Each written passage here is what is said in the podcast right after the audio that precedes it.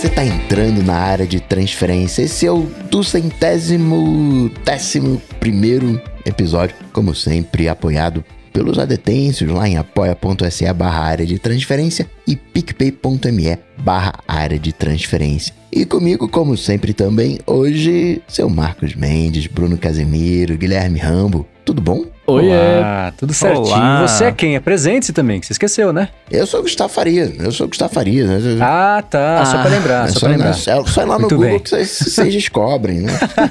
Bater com a Então é isso, falou, até semana que vem. Caramba, ser o DT mais rápido do Brasil, né? Agora falando de, de, de, Google, esse DTK tá valendo pouco, hein, o, o DTK, né? Do, do, 200 dólares é, é muito pouco. De 500 para 200 não tá valendo nada. O, aquele kit de transição para os Macs com, com processador ARM lá que a Apple é, Vendeu, mas alugou? Como é que é? Como é que era a história? A galera foi, comprou, comprou lá felizão, agora não, não, não tá valendo mais nada, do duzentão ali pra ganhar com desconto de não sei o que, tá valendo a pena não, me arrependi de ter comprado. Eu quero meu dinheiro de volta. não, pera, não, eu não, não tinha. Mas uh, eu acho engraçado, eu, eu já falei várias vezes aqui o negócio da expectativa, né? Você tem que controlar suas expectativas. Qual foi o combinado? Que a Apple fez. Ó, oh, a gente vai fornecer para vocês esse kit de desenvolvimento que não é um produto, eles deixaram isso muito bem claro. E os recebedores, vocês vão ter que devolver isso daqui a um tempo. Esse foi combinado. A Apple não falou, vocês vão devolver, a gente vai devolver o dinheiro, ou vocês vão devolver, a gente vai dar. Não falou nada, só falou, você paga 500 dólares, a gente manda isso aqui para você e você vai ter que devolver. Esse foi Sim. o acordo. É um aluguel. E aí agora o pessoal tá reclamando que a Apple quer de volta e vai dar 200 dólares de crédito para comprar um M1. Assim, uhum. se fosse eu nessa situação, eu estaria satisfeito, porque 200 dólares é mais do que nada que foi o que ela prometeu, porque ela não prometeu nada. É, eu acho que a galera que desenvolve aí também tem um pouquinho de, né, um pouco exigente demais às vezes e, e, e eleva demais as expectativas. É, e também tem a, aí o pessoal vem com o argumento: não, mas a Apple é a empresa mais valiosa do mundo. Ah, você podia usar isso como argumento para qualquer coisa, né? Então dá iPhone de presente para um todo mundo. motivo para ela ser a empresa mais valiosa do também. mundo. Ela faz esse tipo de coisa, né? Ah, é que esse não é argumento é você acaso. pode usar para qualquer coisa, né? Não, por que, que a Apple não dá iPhone de graça para todo mundo, então, já que ela é a empresa mais valiosa do mundo? Porque ela deixaria de ser, né? Exato.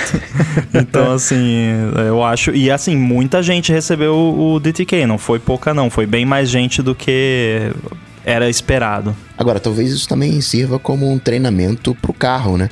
Que a galera fala que você compra um carro novo aí, né? Tira da loja, assim, né? só recebe 200 dólares, né? Já vai um, um, um treinamento, já tá se preparando para entrega de veículos, né? É. Eu, tava, eu tava vendo uma discussão agora à noite que era o William Max e o Felipe Cipriano. O Felipe eu sei que escuta aqui a DT, inclusive, um abraço para ele. É, falando sobre o outro kit de desenvolvimento, de transição, lá, de desenvolvimento que a Apple lançou lá na época da transição para Intel e tudo mais, que o DTK custava mil dólares, ou seja, uma certa diferença. E eu fiquei na dúvida se a Apple, para quem comprou o DTK, eles mandaram, depois trocaram por um iMac que custava 1.300, ou tinha um abate no preço para iMac de 1.300, mas teve também um lance desse, e todos os valores envolvidos eram mais caros, especialmente se você considerar que isso aconteceu há 20 anos, mais ou menos, né? E aí tem a tal da inflação aí que entra na conta também. Então, teve isso, né? Mas é, eu, eu, eu tô do lado do Rambo que já são 200 dólares a mais do que eu achava que ela ia dar de desconto para quem entrou na brincadeira, né? Então quem alugou o, o, Mac mexido por 300 dólares por quê? Quanto tempo foi? Uns quatro meses? Por aí, é conseguiu usar e, e, ele se pagou para quem de fato usou para trabalhar, desenvolveu, lançou e, e, teve retorno em cima disso. É, eu acho que teve gente que talvez tenha pego o DTK sem necessidade, achando que ia ser uma forma de ganhar, entre aspas, um, um Mac com processador da Apple quando depois que fosse lançado, né? Uhum. Mas aí a pessoa tava com a expectativa errada e comprando pelo motivo errado, porque esse Mac era para desenvolvimento e só, não era para nada além disso. E eu, eu sei de gente que tava usando o DTK como máquina de trabalho no dia a dia. Beleza, você pode usar, mas ele não foi feito para isso. Ele foi feito para você pegar o seu aplicativo para Mac, rodar, rodou, funcionou, beleza. É isso, é para isso que uhum. serve. É o compilador mais caro da história. É. Mas ele vai continuar funcionando assim ou chegou uma data ele para de funcionar? Eles estão morrendo aos poucos, pelo, pelo que eu ouvi falar. É, inclusive, as portas USB-A dele pararam de funcionar no, no macOS 11.2 porque a Apple não tem mais nenhum DTK funcionando em poder dela para testar os updates do macOS. então, né, mas, mas assim, é, isso já era, já tinha sido avisado, ó, ele vai parar de funcionar você vai ter que devolver e não teve, ah, mais a gente vai dar para você tal. Não, foi, você vai ter que devolver, você vai pagar 500 dólares e vai ter que devolver. É como se fosse um aluguel, né? Então, você pagou o seu aluguel e no fim acabou pagando 300, né? Se você for dividir aí no, nos 4, 5 meses, é um aluguel razoável para um, um, um, hardware que você não teria acesso de nenhuma outra forma. Uhum. Eu achei engraçada a ideia dele parar de funcionar aos poucos. Para as é, portas USB. programada, né, cara? Depois para as vogais do teclado, depois os números ímpares, é. vai deixando de funcionar. Era só eles terem feito esse, esse DTK com o teclado borboleta. É, Aí verdade, é verdade. funcionar aos é. poucos mesmo. É.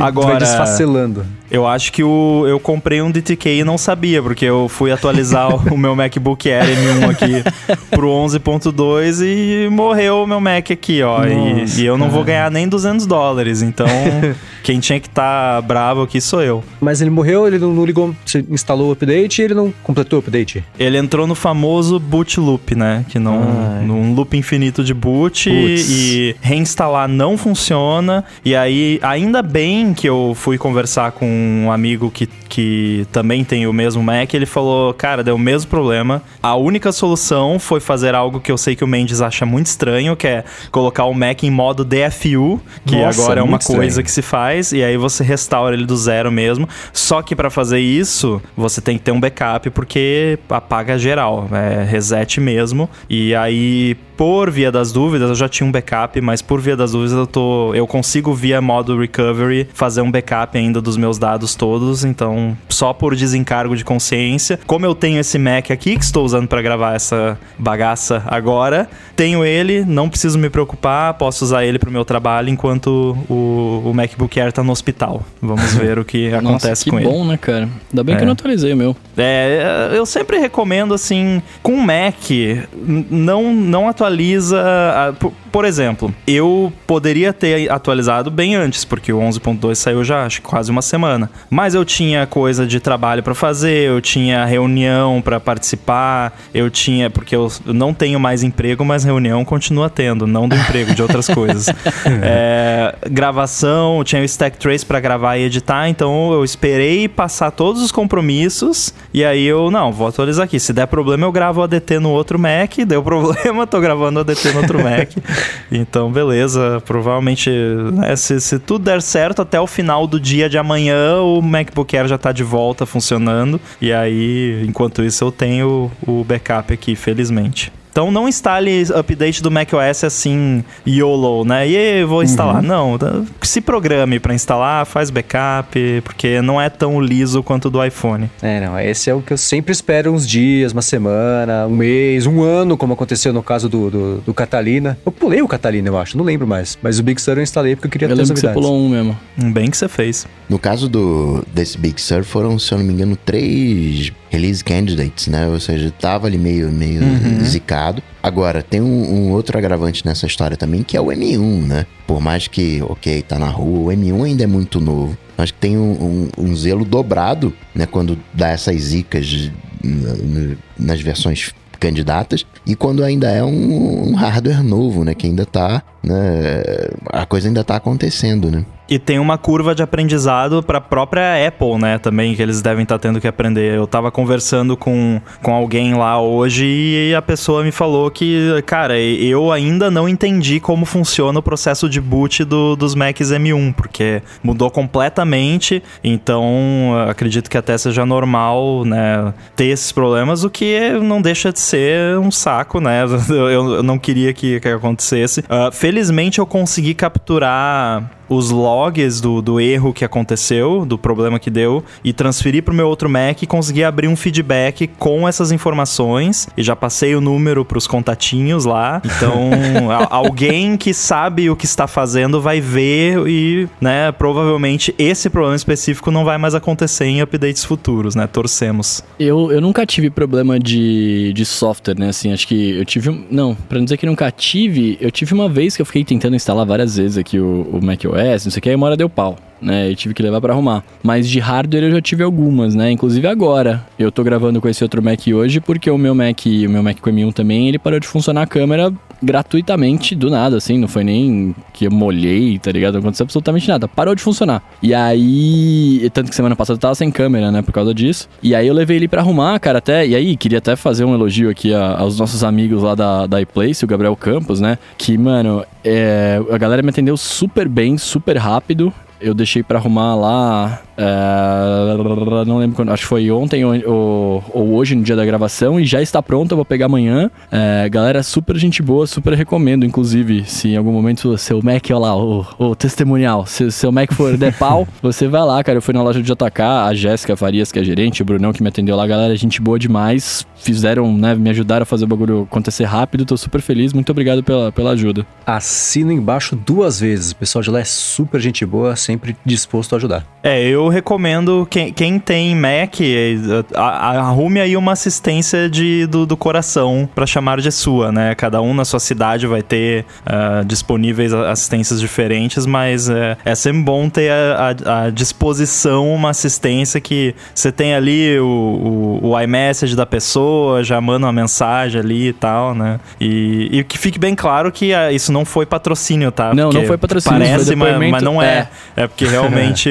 Foi o depoimento pessoal, de um cliente feliz, cara. Eu tô realmente É. muito feliz com o atendimento, foi muito bom mesmo. o pessoal teve boas Mas experiências. se você quiser patrocinar a DT, também tá disponível, tá, gente? É, Opa! Pode entrar em ligue contato com a já. gente por e-mail, Twitter, tá tudo certo.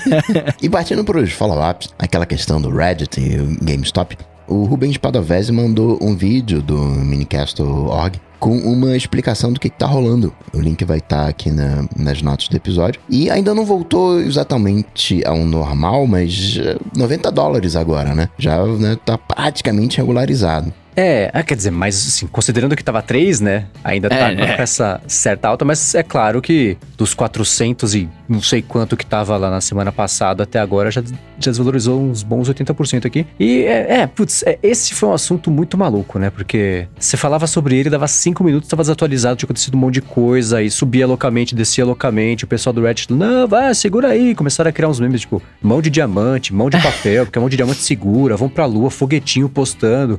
Era muito louco você ver que são bilhões de dólares envolvidos e você entrava na origem do negócio e a galera brigando com meme e emoji. Eu falava, meu Deus do céu, cara, como o mundo tá doido, né? Mas enfim, já, já saíram, já caíram aí. É, já estão 92 dólares, fecharam hoje. E eu tô vendo aqui a negociação pós-pregão, eles subiram um pouquinho, mas enfim, tá numa tendência de queda que não deve se manter, porque eu vi muita gente comer. Escutei muito sobre isso, que foi um assunto que me interessou bastante. Então, todo mundo falava, tá, qual que é o plano de longo prazo dessa galera. Porque tá todo mundo ali na vibe de contribuir para o, né, a, a causa, aquilo tudo. E aí falava assim, tá, mas é, uma hora esse negócio vai começar a cair. E aí você vai ter a galera mais desesperada que vai começar a vender, isso vai causar exatamente o efeito contrário. E não existe outro endgame que não seja a galera toda se desfazer até sobrar uma medo de gato pingado lá que vão ter que engolir um, um prejuizão ou pelo menos uma anulação gigantesca dos milhões de dólares que haviam sido ganhos aí nesses últimos dias. Então, mas aí, ó, você, você que é um cara mais entendido desse assunto, me ilu- ilumina minha ignorância.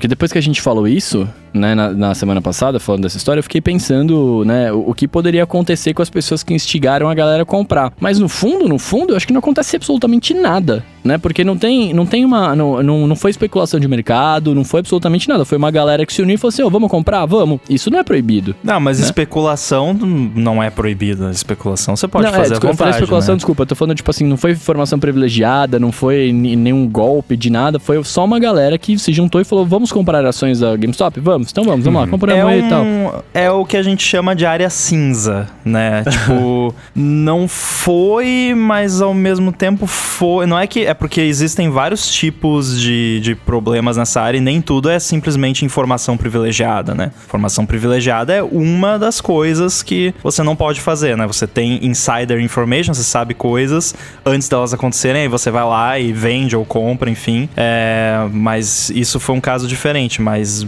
pode muito bem ser que não aconteça nada, como pode ser que aconteça alguma coisa. Por isso que é uma área cinza, né? Não, não é tão claro assim se, se deve ou não acontecer alguma coisa. É, pra galera do Reddit que organizou, que, que promoveu, que fez isso, eu não consigo imaginar consequências legais. Assim, vai ter pro Robin Hood por um outro problema, que a gente pode falar na sequência aqui, mas pra essa galera mesmo, foi isso. E no, fi, no fundo, o que eles fizeram foi o que todo mundo sempre fez pra tentar mexer pra lá ou pra cá o, o preço das ações, né? Só que você tem é, empresas bilionárias fazendo isso com a compra ou venda e aquele negócio. Aliás, eu comentei semana passada, eu comentei errado, tá? O negócio de você short, pegar, alugar a ação, se aluga e vende. Aí se cai, você compra de volta e o lucro é seu depois você devolve. Eu falei que você comprava depois que você, que você vendia depois que baixava o preço. É, mas pra essa galera aqui que promoveu isso aí, eles fizeram a mesma coisa que sempre foi feita com outros artifícios e outros meios. Antes era jornal e rádio, aí, enfim, é, é, internet e, e o- o Reddit com, com essa galera nova achando um jeito novo de, de, de manobrar pra lá e pra cá e ganhar dinheiro. Teve muita crítica, inclusive, com relação a isso, né? De que quando é uma, um fundo de investimento bilionário que tá fazendo manipulação, para fazendo short para o mesmo fim, basicamente, ninguém fala nada. Aí quando o povão, né, entre aspas, resolve fazer, aí todo mundo acha ruim, né? É, não, não que eu tô dizendo que tá certo nenhum dos dois, mas só, né, um, acho que é, é válido também apontar essa discrepância na, nas reações das pessoas, né? Aham. Entretanto, esse, esses fundos, eles. Especulação, especulação, mas é, tem uma galera que vê Bolsa de Valores como cassino. E Bolsa de Valores é cassino se você vai lá pra jogar, né? Ou vai pra cima, vai, vai para baixo. Mas acho que todo mundo aqui concorda que o futuro da GameStop não é exatamente brilhante. Né? Se a gente. Né, o- olhando. Olhando friamente, né, o, o- assim, é uma especulação, for- forçou ali uma barra, né, tem ali um, um certo peso, mas olhando o panorama, né, GameStop, né, vai diminuir cada vez mais. Então, não é exatamente essa coisa de você apostar contra, né, não é nem o melhor termo falando apostar, né, que lembra cassino, mas é o, já o entendimento do mercado do que, que vai acontecer com, com aquela empresa. E aí, nesse caso, não chega a ser puramente. Né, o que a galera estava fazendo no Reddit é, era quase que uma manipulação de mercado porque não se sustentava. Foi um- uma vírgula de uma vírgula de uma vírgula nas condições, o, o volume de- de de ações que estavam alugadas, né? coisa que não acontecia aqui com aquele, aquela resseguradora que tentaram fazer alguma coisa que tinha uma margem coisa de 8, 10% de, de aluguel de ação. Então, é, GameStop foi um- uma vírgula, foi assim, uma, uma conjunção astral lá do- do- do- do- da astrologia para acontecer aquilo dali. É, mas a hora que você estava desenvolvendo esse raciocínio, eu pensei, você tá falando da GameStop ou da Tesla? Porque se você olhar pra valorização, a Tesla vale mais do que todas as montadoras do Ocidente.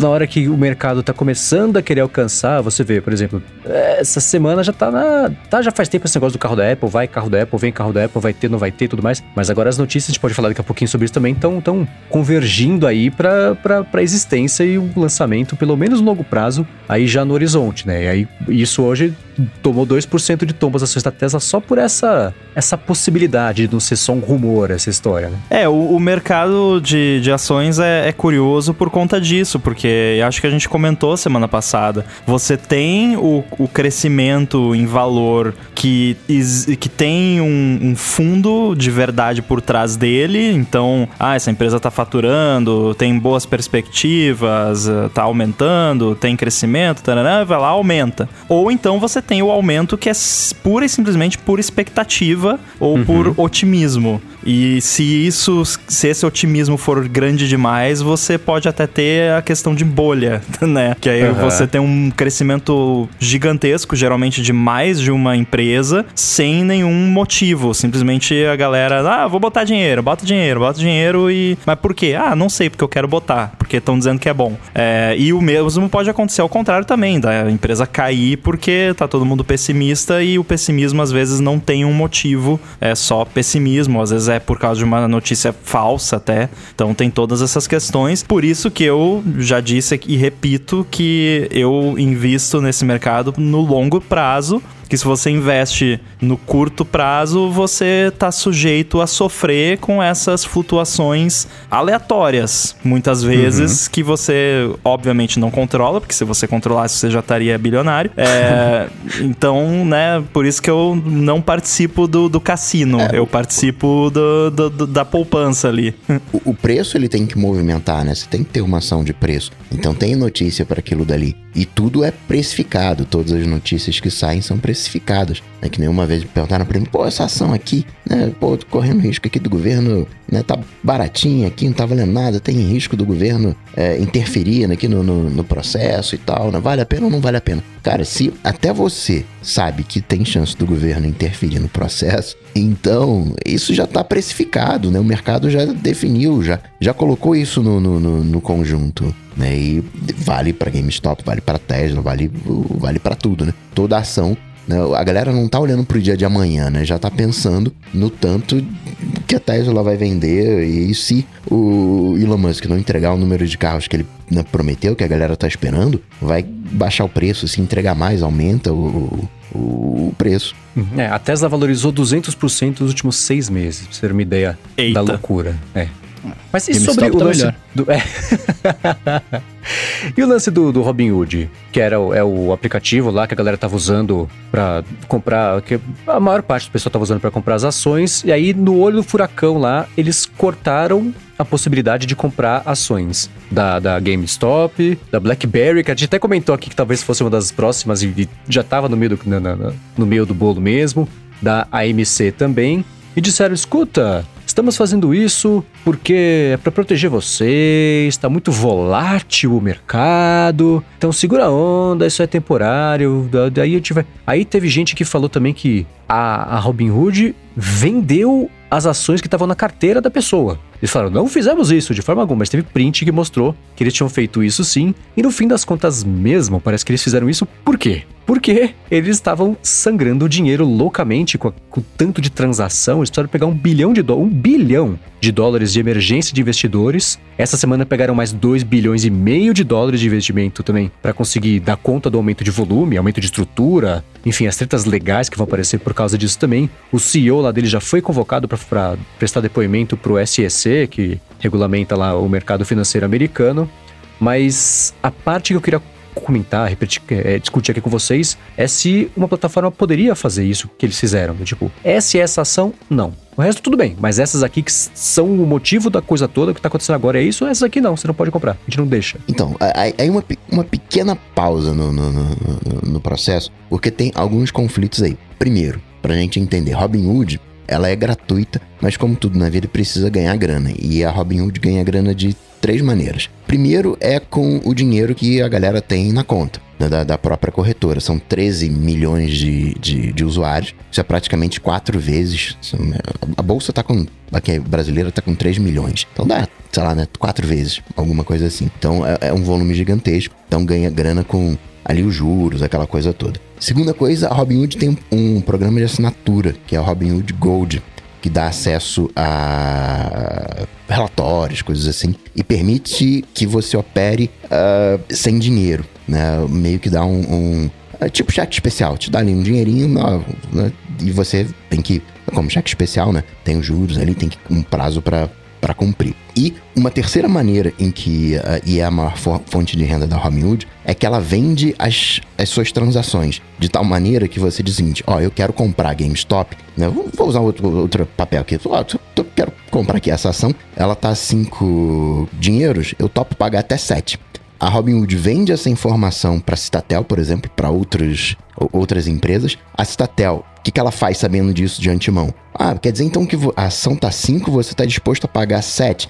Ela compra a ação e joga no mercado sabendo que tem alguém disposto a comprar a 7. Então a Citatel ganha uma grana com isso. Inclusive a Robinhood já tomou duas multas lá nos Estados Unidos porque não deixa isso claro, né, que o cliente Robinhood ele não pega o melhor preço do mercado, né? Em tese na bolsa de você pega o melhor preço do mercado. E isso não é verdade com o Robinhood, porque tem uma interferência. São cinco, seis é, empresas que a Robinhood é, vende as informações. Essa Citatel que eu estou citando em específico, ela é dona de parte da Robinhood, estava envolvida na, na, na, na, treta do, do GameStop, né, apostando contra a GameStop. Por isso dizem que a Robinhood né, falou: ó, vamos dar, dar uma segurada aqui para proteger né, os nossos interesses, proteger os nossos donos de alguma maneira. E também tem uma outra coisa. Você tem, tipo aqui no, no Brasil, né, que um banco ele tem que depositar, sei lá, 20% de, de toda a grana lá no Banco Central para ficar num fundo, whatever da vida, né, né, como depósito, como garantia. Tem a mesma coisa, você tem margem lá. Então, um dos motivos da Robinhood travar a negociação desses papéis é que, em função da volatilidade, ela tinha que colocar muita grana para manter o, o uhum. para ela ficar saudável. Então ela falou: ó, vou travar esse processo, que né, é, ou seja, ela precisou de grana para cobrir lá o. A, a, a, e talvez até tenha executado algumas ações de, de uma galera que não tenha grana ali para cobrir o, a margem, mas não foi exatamente para proteger, né? Tem, tem uma área cinza aí no processo da Robinhood que é bem complicado. É, aí eu imagino que até advogados dos Estados Unidos tenham dificuldade em responder essa pergunta. Então não é a gente que vai saber a resposta, né? Mas aí eu pensei aqui, né? Em que categoria que a, a Robinhood lá se encontra, o, pelo que o Coca tá falando, né? Meio que tem essa pegada de, de banco, que tem que ter lá o depósito compulsório, tem que ter a grana. É, e, e aí os, quais são os termos de uso, né? Se nos termos de uso lá que a pessoa aceita quando vai usar o serviço tá explicitado que pode, pode ocorrer esse tipo de, de atividade lá, só que ao mesmo tempo os termos de uso não podem ir contra a legislação vigente, né? Então, é. se, se a lei diz que não, se você é uma corretora, você é obrigado a, a permitir que seja transacionado todos os, os, papéis e não pode bloquear e tal, aí já é outro problema, né? Então, é, é uma situação bem complicada mesmo. É, agora, eles tinham 13 milhões de usuários em maio do ano passado, que foi a última vez que eles falaram sobre isso. Eles estavam crescendo por ano uns 3 milhões, então vamos supor que estivesse chegando naturalmente a 16 milhões. Com esse caos todo que aconteceu, com o Robinhood ficando famoso no mundo inteiro,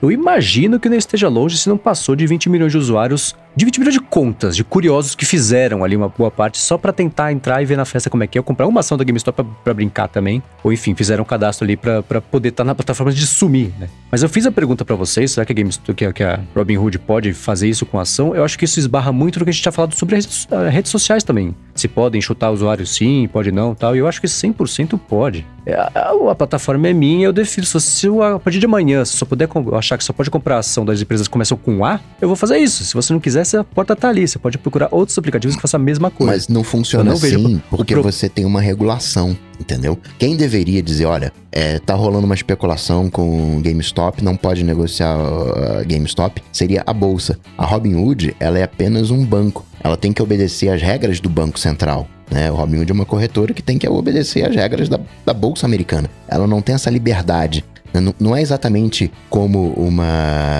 é, rede social que não tem uma regulação. Sim. De... Chama Reserve Requirement, o, esse ah, tá. lance de ter que ter a grana lá, que. que uhum. E aí, quem quiser, procura na Wikipedia lá que, que, explica direitinho como é que funciona essa brincadeira. O que eu achei pior de tudo dessa história foi isso eles terem dado a desculpa de que era pra proteger vocês, é pelo bem de vocês. E não, é pelo bem do nosso bolso que acabou o dinheiro, né? o... Tô vendo aqui o faturamento deles no, no, no segundo trimestre do ano passado, que era o último que eles divulgaram, 180 milhões de dólares, versus um bilhão que precisaram pegar em um dia e depois mais dois e meio no dia seguinte para cobrir os custos. Então, se eu tivesse grana investida na Robinhood, eu estaria meio preocupado nesse momento, né? E o que é louco é que eles foram vítimas do próprio sucesso por usuários que estavam muito do lado do Robinhood até dar problema, né? Porque eh, o Robinhood era o aplicativo bastião ali da liberdade de, de, de de negociar, dinheiro para todos, deixa, de, deixa o povo comprar ação, até a hora que não pôde mais. E aí eles acabaram virando inimigo junto, né? E gratuito, vendendo, mas vendendo É, a então, informação né? da galera.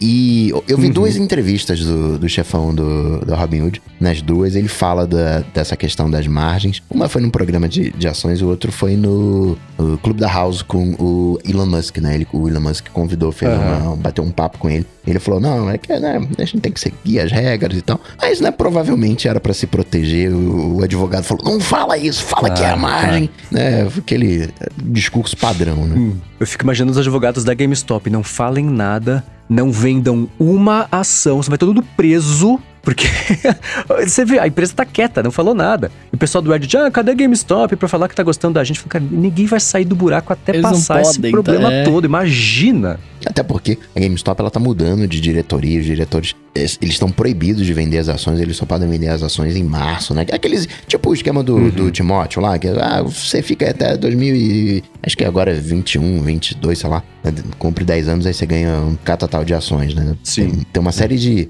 parece simples esse negócio, mas não é simples não, tem uma série de, de E o cara De tá em casa torcendo pra essa brincadeira durar até ele poder vender, né? Agora, seguindo ainda nesse tema, a gente falou das BDRs na semana passada, e o- o- eu tenho uma dificuldade até hoje, às vezes, de ler o Coca. Às vezes eu não sei se ele tá brincando, se ele tá falando algum meme que eu não vi no Twitter, que eu bloqueio tudo, se é uma coisa que só passou batido por mim e todo mundo entendeu, então eu fico quieto. Isso é Porque coisa de carioca. Todos os meus amigos cariocas, eu nunca consigo saber se eles estão falando a verdade ou se estão me zoando. E eu fiquei quieto pra não parecer ignorante que entendeu, que o único que entendeu a piada, sabe assim? Mas o Marcelo Araújo falou que, comentando que o Coca comentou na semana passada de ter 800 mil, né, pra você poder investir em BDRs, na verdade, hoje qualquer investidor pode comprar BDRs, que não é necessário ser qualificado lá, que tinha que ter mais de um milhão de reais investidos. Então, se você quiser comprar uma ação da Apple com as BDRs, você pode. Se você quiser atrás disso, fica à vontade, que eu não Pô, vou tentar explicar estragou aqui. a minha brincadeira aí de que eu era o Jeff Bezos brasileiro, né? o, o Marcelo Araújo tá completamente certo. Né, caiu, assim, ah, você precisava ser um investidor qualificado, né? Você precisava ter esse catatal de grana, mas em outubro deixou de ser. Então, desde outubro, tem alguns BDRs ainda reservados, mas desde outubro de 2020 está liberado. Você pode ir lá no, no- na sua corretora, pesquisa AAPL34 para comprar Apple. Tem Tesla, TS, Tem umas 700 ações. é, uma coisa assim, 34, GOG 34, tem é, Baidu, tem Alibaba, Google Amazon. e Facebook eu não comprei, não. Eu não, não comprei, não. Agora, deixa eu revelar uma coisa aqui. Eu já sabia disso, mas eu fui na brincadeira do Coca semana passada, porque eu comecei a investir em BDR porque eu recebi um e-mail da minha corretora falando: Ó, agora você, seu pobre, pode investir em BDR. Foi por isso que eu comecei a investir. Porque eu, Abriu a porteira, então vai. é, o Mendes já tinha comentado comigo de BDR, então eu já conhecia, já sabia o que que era, e a corretora mandou, ó, agora você aí, ó, você também, ó, pode, toma aqui, ó, uma migalha É. pra você. Pega essa merreca que se chama de dinheiro da sua conta e investe aqui. E perde tudo. Agora, o. Falando lá, o Mendes comentou, né? Robin Hood como rede social. O CEO do Parler, ele foi demitido, foi mandado embora? Foi mandar. Senhor John Metz está no mercado. Quem quiser montar uma rede social com liberdade de expressão e sem consequências até ser chutado de novo da Amazon, agora pode contratar o cara. Ele foi. Na verdade, foi na sexta-feira, só que só saiu hoje a, a notícia. É, é, o painel lá do. do- é, ver, é difícil não encostar em política nesse pedaço. Se isso for te irritar, por favor, pule o capítulo. Tem capítulos pra isso aqui no podcast, tá? O painel, o conselho lá da, da- do Parler, ele é comandado por uma mulher chamada Rebecca Mercer, que é da ultra-extrema direita americana, doadora milionária pra campanha do Trump e tudo mais. Uhum. E ela não gostou muito de como ele, ele teve que lidar com a situação deles serem chutados né, de todas as plataformas de, de- de hospedagem, ter perdido contratos. E não ajudou muito uma entrevista catastrófica que ele deu pra Kara Swisher no podcast dela, que é o Sway. Que foi. Eles conversaram no dia da invasão do Capitólio americano e ele falou: É, sei lá, não, não, votei, não prestei atenção nisso aí, não. Não sei, mas cada um faz o que quiser, a culpa não é minha, sei lá, você se vira aí. Então foi uma entrevista bem estranha. E aí, daquela entrevista diante, era claro que ele ia ser mandado embora mais cedo ou mais tarde, então isso aconteceu. Não sei se foi uma surpresa pra vocês, mas desde aquela entrevista eu falei, eu olhei a notícia e falei, é, faz sentido. Só tô surpreso que demorou até agora pra ele ter que achar uma nova coisa de emprego. Ele tá falando, por exemplo, eu sempre protege, sempre quis muito mais estabilidade do produto do que o painel me deixou fazer. Eu sempre tive um, uma ideia muito do que eu acho que é uma moderação eficiente que não pude colocar em prática de forma plena. Agora vem as desculpas, né? e o. A Huawei tá com mais um dobrável, né? O Mate X2. E esse. Ele dobra para dentro ou para fora? É vertical ou horizontal? o convite dobra para dentro. Na verdade, não tá ainda, né? No dia 22 do 2 sai o telefone 2, dobrável deles, que é o, o Mate X2. E a gente até falou sobre ele quando saiu a primeira geração, que ele dobra para fora, né? Você, quando ele, quando ele tá aberto, tá aberto, é um, tipo um mini tablet. E se você vai dobrar a tela, não é que nos da Samsung, que você dobra a tela e tem a segunda tela para fora. Não. Ele, a tela, para que você dobra, você dobra ele para fora, então ela envelopa o telefone inteiro, aí fica inteiro a tela. A gente falou, isso vai riscar, que é um horror, né? É mesmo. E, enfim, eles vão anunciar agora o 2 e saiu no convite, pelo menos, ele dobrado, pra, ele sendo dobrado para dentro. Então parece que eles vão dar o braço a torcer. Eu fico surpreso de que vai ter mais um telefone dobrável no mercado, né? Será que agora vai? Pô, que legal. Ano que vem vai ter o dia 22 do 2 de 22, né? foi, foi, isso que eu pensei só aqui. Tá um ano antecipado. Desculpa. Quem não se empolgou com o telefone dobrável? Pô, mas vai ter canetinha nele, mano. O, ah, é? O da Samsung, o Fold 2, ele baixou de preço, né? Agora tá saindo por 1.200, não é isso? Dólares. Tá só 1.200 dólares agora. É, mas não Baixou tá mais... 250, agora vai. Ah, né? agora, não, agora tá, não, tá ali, não. Tá, tá ali, não, não, não. Barato. Agora até quem compra BDR vai poder ter. BDR Fold. Sobre aquela questão que a gente comentou, né, dos podcasts no Spotify, o Jimmy Olsen falou que ele ouvia os podcasts no aplicativo da Apple, mas ele passou para usar o Spotify porque a franquia da internet né, no, no, Spotify, o consumo de, do Spotify não conta. Né, fica como né, uma franquia ilimitada. E isso acontecia também com a galera do, do Deezer. Tinha uma galera que consumia só via Deezer o podcast porque também era, né, não entrava na franquia. Olha o antitrust aí, ó. Exatamente. Neutralidade de Isso não era proibido pelo marco civil da internet? Esse negócio de ter franquia ilimitada para alguns aplicativos? É, assim, é, eu acho que era a intenção, mas eu vou falar aqui que eu não concordo. Eu, eu brinquei aqui no negócio do antitrust, mas é uma brincadeira. Eu acho que eu acho positivo isso porque o usuário tá ganhando. Se o Spotify tem como bancar isso, tudo bem que estão bancando e estão chupando seus dados, né? Porque você tá usando de graça, então alguma coisa eles têm que ganhar com isso. Mas assim, tem vários aplicativos que têm essa, esse recurso e isso funciona com, em parceria com as operadoras. Então, na verdade, né, não existe almoço grátis. O aplicativo tá pagando os dados que você tá usando enquanto você usa o aplicativo. Uhum. E, obviamente, o, a empresa por trás do aplicativo entende que eles estão ganhando mais do que estão gastando. E se você não está pagando nada, o que, que eles estão ganhando? Né? Essa é a pergunta que eu sempre faço. Então, Cara, paguei com os meus dados, é isso? É, beleza. Se você acha justo é, fazer isso, maravilha. Não, não vejo nenhum problema. Usa um, usa uma VPN que bloqueia ali, mas daí eu não sei se vai funcionar o negócio. Bom, enfim, é, mas é não, não, não, não tenho nada contra esse tipo de coisa, não. Eu tenho contra é, a minha operadora ficar me mandando mensagem, SMS todos os dias para falar: você ainda não ativou a sua conta do Deezer, é grátis. E quando é flash não, SMS? Eu não quero. É, não. Aí é pior ainda, né, Bruno? Na verdade, eu acho que isso era do, do de neutralidade da rede, porque eu acho que isso. Existe o argumento, e eu concordo com ele, de que isso prejudica a concorrência. Se a sua operadora te dá Instagram, Facebook e Twitter grátis, você não vai usar o TikTok na rua. Vai, mas você entendeu? Assim, o TikTok está é, sendo só, prejudicado. Só um detalhe, é, quando a operadora dá porque muitos, em muitos casos não é a operadora que está dando, é o,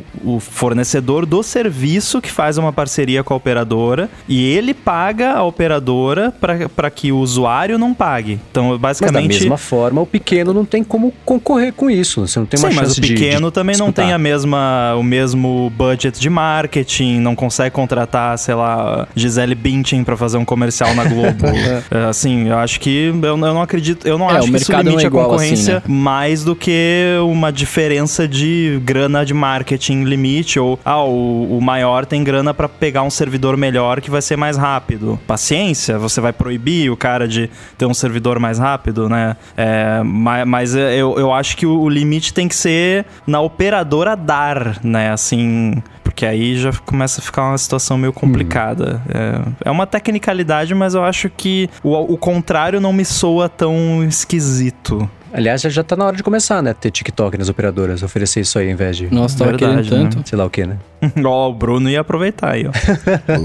E Isso entra naquele é, aquele esquema de zero rating, né? Chegou a ter ali um- uns anos atrás um questionamento sobre isso, né? Ficou meio assim, assim, mas acabou que foi, foi, foi arquivado, né? No entendimento, é, você pode acessar os outros se- serviços, né? Os outros sites, né? Só um benefício. né? Não é um. Dá margem à interpretação, né? O Ministério Público entende de um jeito, né? O, lá, o, o Defesa do Consumidor entende de outro, né? É aquela. É o juridiquês.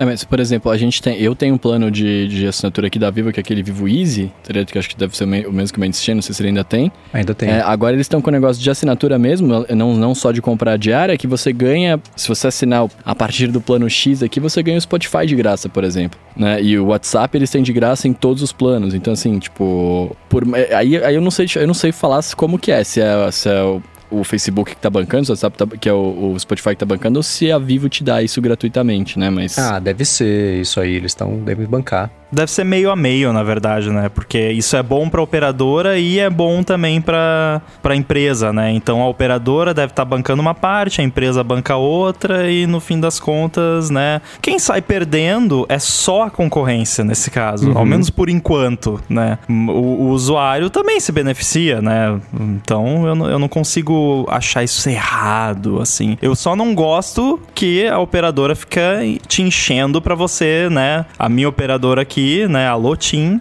é, ou quase Timóteo, né? Fica mandando SMS todo dia pra ativa sua conta do Deezer de graça, né?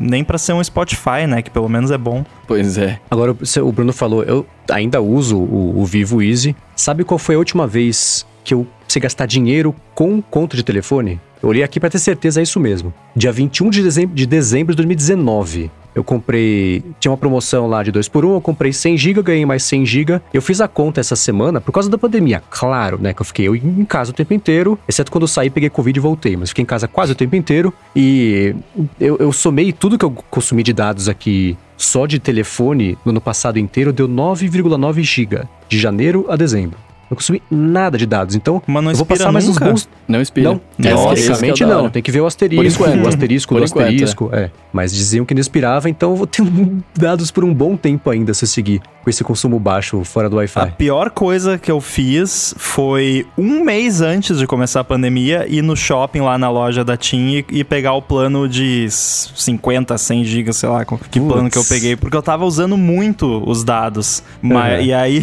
começou a pandemia, eu não uso nada. Cara, eu fiz a mesma coisa que você, só que eu fiz aqui no, no Vivo Easy e eu, eu comprei essa promoção que o Mendes falou que tinha em 2019, mas o ano passado tinha uma parecida, só que com 200 GB, né? Então eu comprei duas, porque eu falei, cara, eu vou comprar duas, vou ficar o ano inteiro sem abastecer isso aqui já era. E aí veio a pandemia, eu fiquei em casa, eu tô com um monte de giga de internet livre aqui também que eu não uso. Então, ó, a gente tá no dia 4 de. Quer dizer, 3 mais uma horinha, né? Mas dia 4 de fevereiro eu gastei 7 mega esse mês de internet até agora. No, só com os dados de operador. Eu espero que não tenha nenhuma, nenhum asterisco nessa, nessa história da Vivo Easy, porque eu tenho só 26 mil diárias de WhatsApp no meu Vivo Easy. Eu ia- então, eu ia falar isso agora. Quando eu, quando eu assinei, que o Mendes me convidou, eu ganhei mil diárias de WhatsApp. Eu ainda tenho 395. Não, você dá um jeito de gastar mil diárias em um dia de WhatsApp. Nunca vi alguém que usa tanto.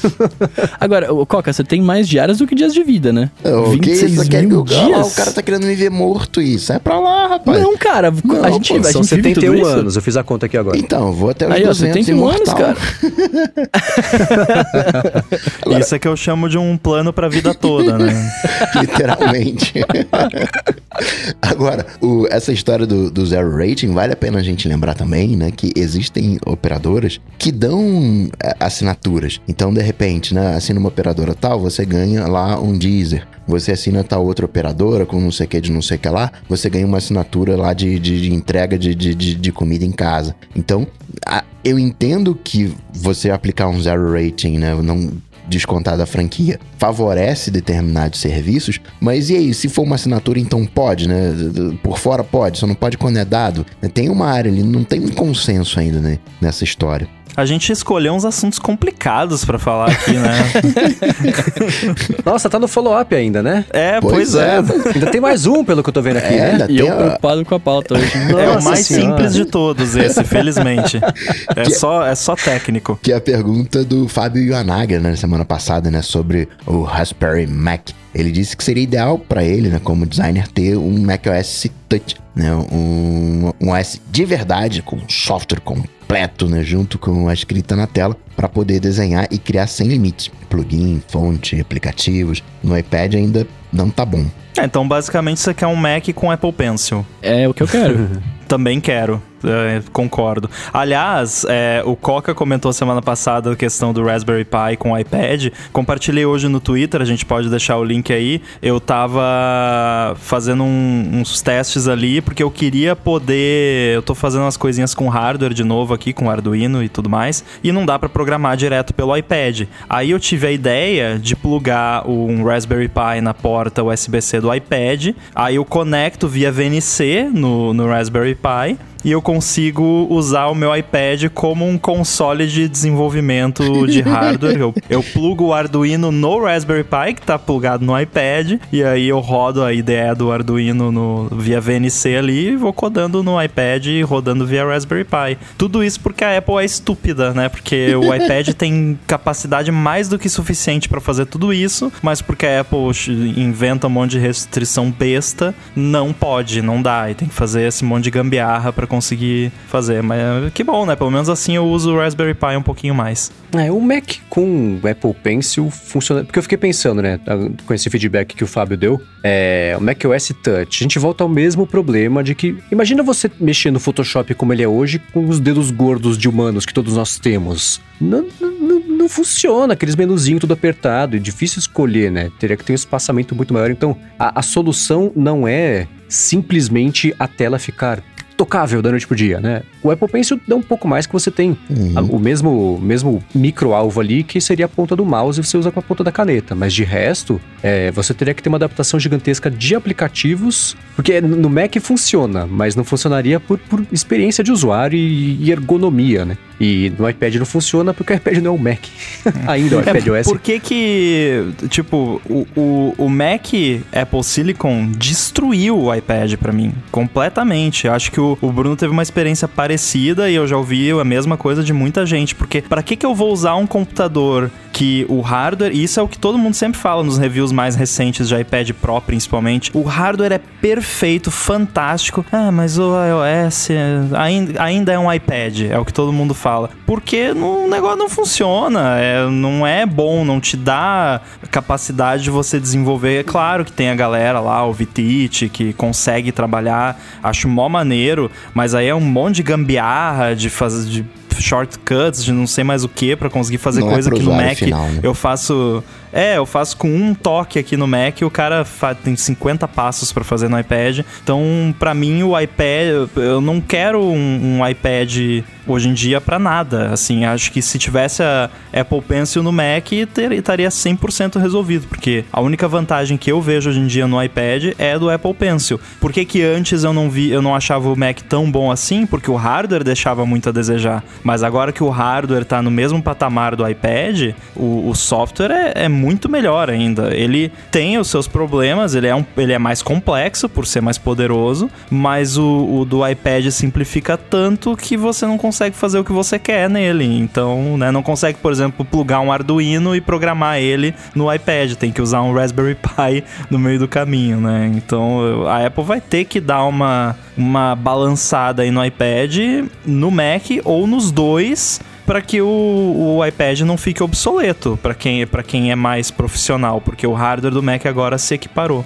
Mas vocês não veem um futuro híbrido pro iPad e pro Mac assim? Ou só eu que sonho com isso? Mas uh, é, é que eu não quero usar o iPad OS, é- essa, essa é a questão. Não, não, eu também não quero usar iPad OS, mas assim, o que eu digo é assim, tipo um futuro híbrido no sentido de que em algum momento ou, eles podem fundir a parada de telas com tela, não tela que dobra, né, mas tela de touch no, no Mac, porque a gente tem muito computador hoje em dia com tela de touch e a Apple ignora isso, né? A experiência que eu, que eu ouvi de todo mundo, e aí a gente vai receber 50 mil follow-ups falando, não, mas eu uso. Mas a experiência que eu conheço de todo mundo que tem esses computadores com tela touch é eu nunca uso o touch. Eu só uso o mouse e o trackpad. É por isso que eu falo do Apple Pencil, porque o Apple Pencil é algo que você não consegue replicar, né?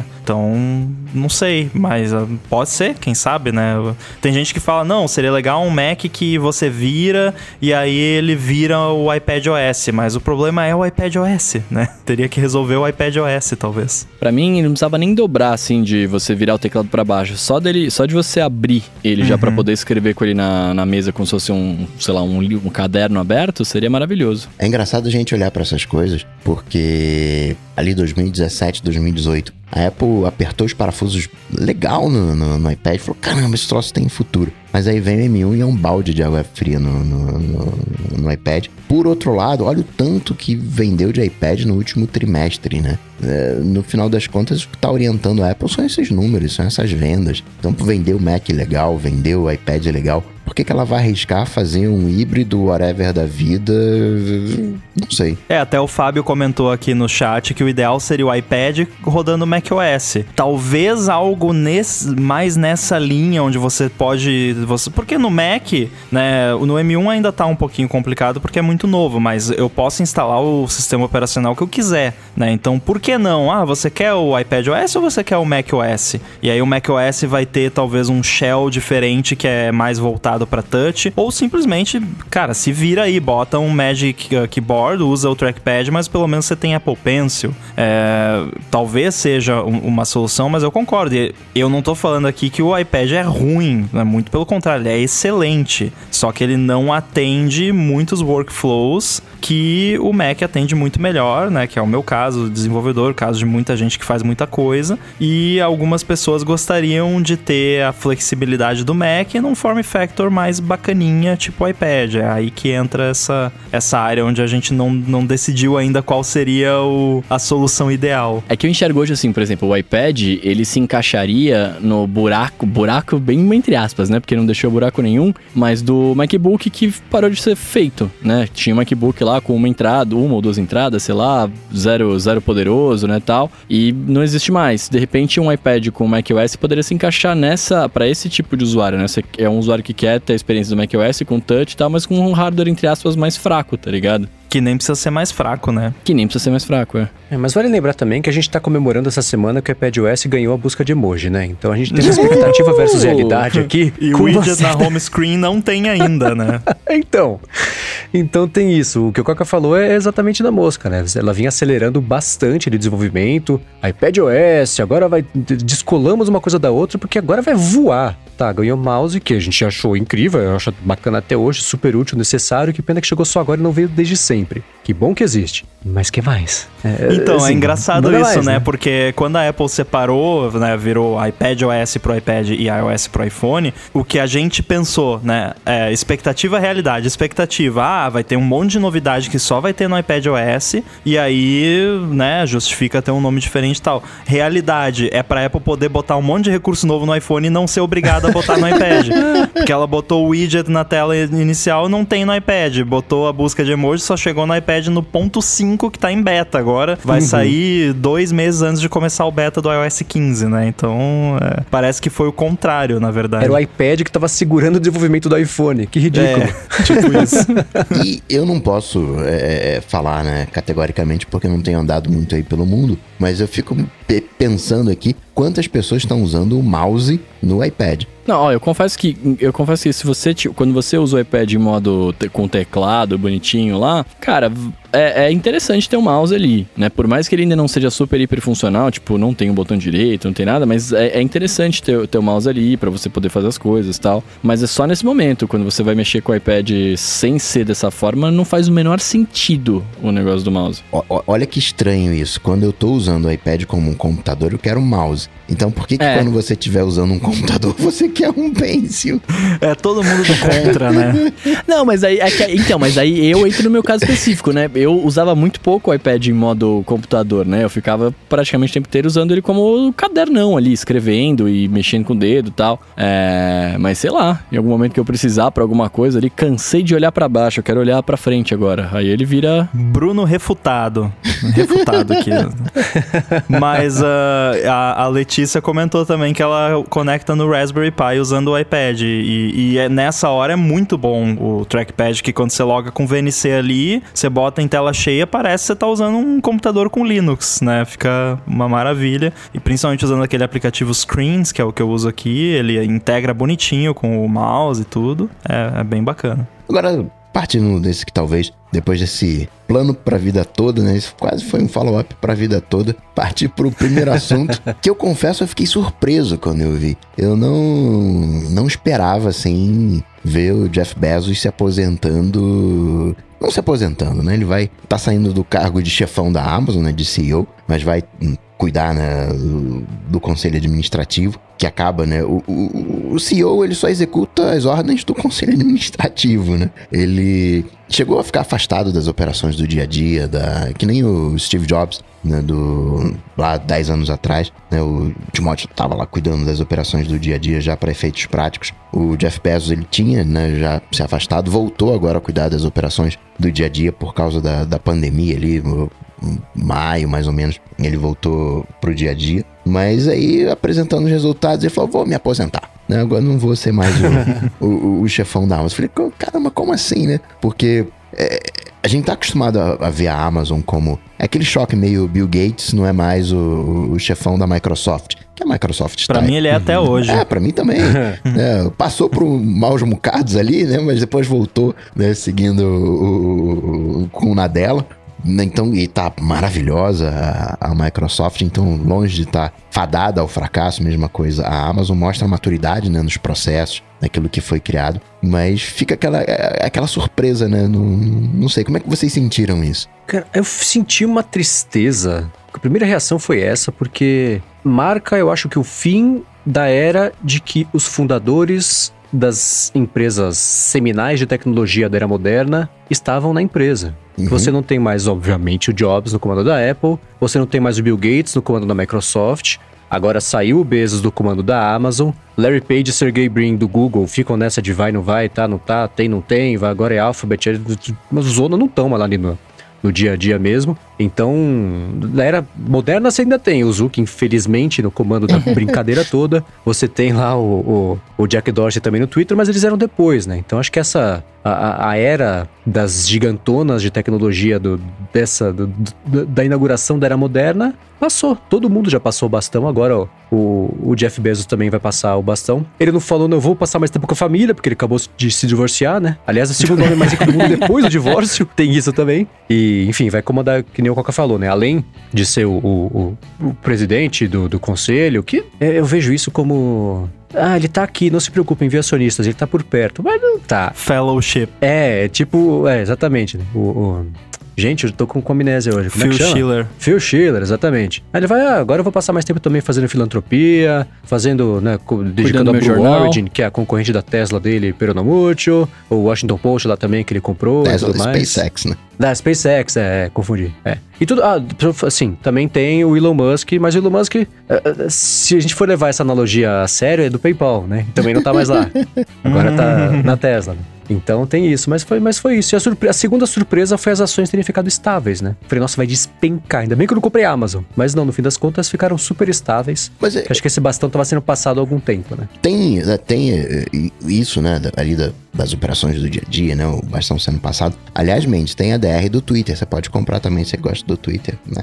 TWTR34, alguma coisa assim. Não, tem divulgação essa semana. Semana de divulgação é sempre meio complicado. O... Mas eu vejo a Amazon extremamente madura, né? A Amazon não vai inventar nada, né? A Amazon é isso, é aquilo ali. Legal, né? Vai ter uma entrega, né? Talvez, né? Autônoma, vai ter drone, vai ter não sei o que lá. Mas o negócio da Amazon... Saúde. Eles vão entrar com os dois pés em saúde. É, ma- mas ainda assim, o negócio da Amazon tá estabelecido. O problema que a Amazon veio resolver tá ali. Né? Talvez nem entre em saúde, tem lá a história lá, né? plano de saúde, dos dados, mas talvez nem entre, porque o negócio da Amazon é, é esse aqui. Tá crescendo ali, né? O- tem o- os alto-falantes, espertos, ali tem. Não, não vou falar o nome pra não ativar a minha, né? mas é, tá maduro o, o- o processo, né? Imagina como é que seria né, o mundo onde a gente depende muito da entrega em casa, né? no- em tempos atuais, sem uma Amazon. Falta o que agora? Conquistar o mundo, né?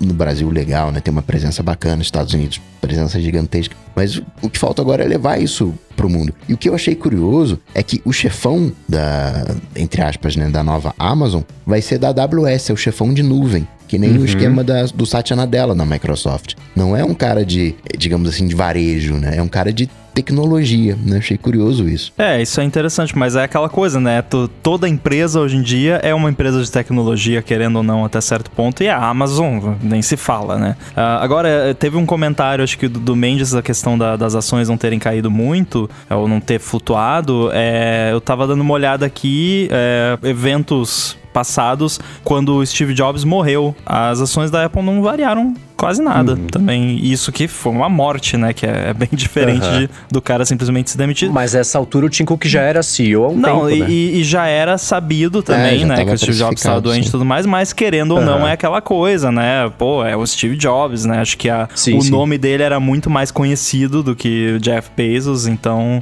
é um ponto de comparação interessante. Uhum. Parece que é, eventos com CEOs ou, ou recém-ex-CEOs não, não afetam tanto assim, pelo menos não quando né, não é nada muito extraordinário. Aham. Agora, eu vou fazer lançar aqui uma, uma, uma polêmica. Alguém aqui tem acesso à Amazon Prime? Não. De vídeo, Amazon Prime Sim. Video. Amazon Prime Video versus Netflix. Seja sincero. a ah, Amazon o Prime, Video, sim, eu uso a conta da minha namorada.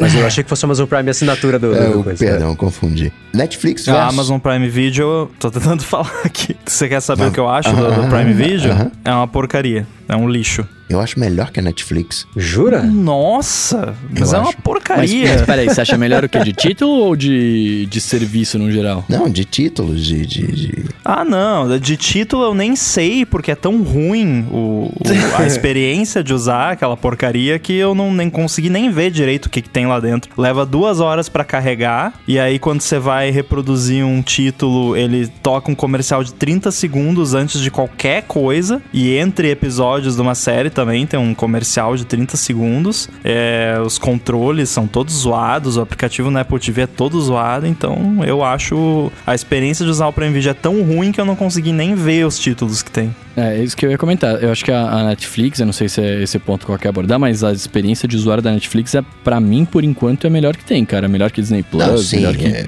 a Funimation lá, eu não tem o que falar disso. Não, e eu pagar por uma parada e ter comercial, eu acho uma ofensa absurda. assim, tipo, eu acho pô, eu tô embaçado também. pagando e ainda tem comercial. É, Então, bota um plano mais caro que não tem comercial, que eu pego esse plano. Mas, pô, me obrigar a ver comercial numa parada que eu tô pagando, eu acho cúmulo. Ou troca de nome pra TV a cabo, né? É, pois é.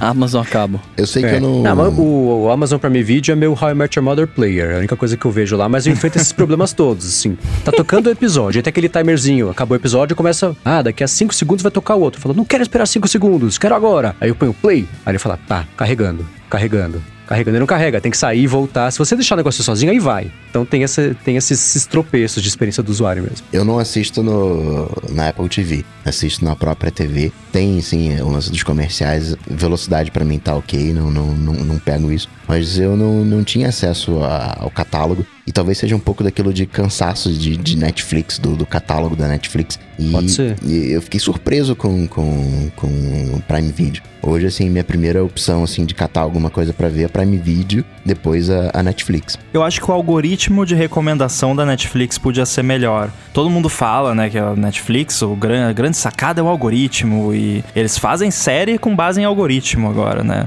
Adorei isso, mas assim, é, é não é legal, assim, o algoritmo de recomendação eu, eu sinto que eu tenho que fuçar muito para achar o, o, o, que me interessa. Não que nunca, né? As recomendações às vezes são interessantes, mas ele recomenda muito a mesma coisa. Tipo, você não deu pro algoritmo perceber depois de uma semana me oferecendo a mesma coisa e eu não nem clicando para ver mais detalhes que eu não tô interessado naquilo. É bem diferente do YouTube, por exemplo, que a gente já falou aqui, né? Do, do buraco de minhoca, avestruz, coelho, seja lá que, que bicho for, o buraco do coca.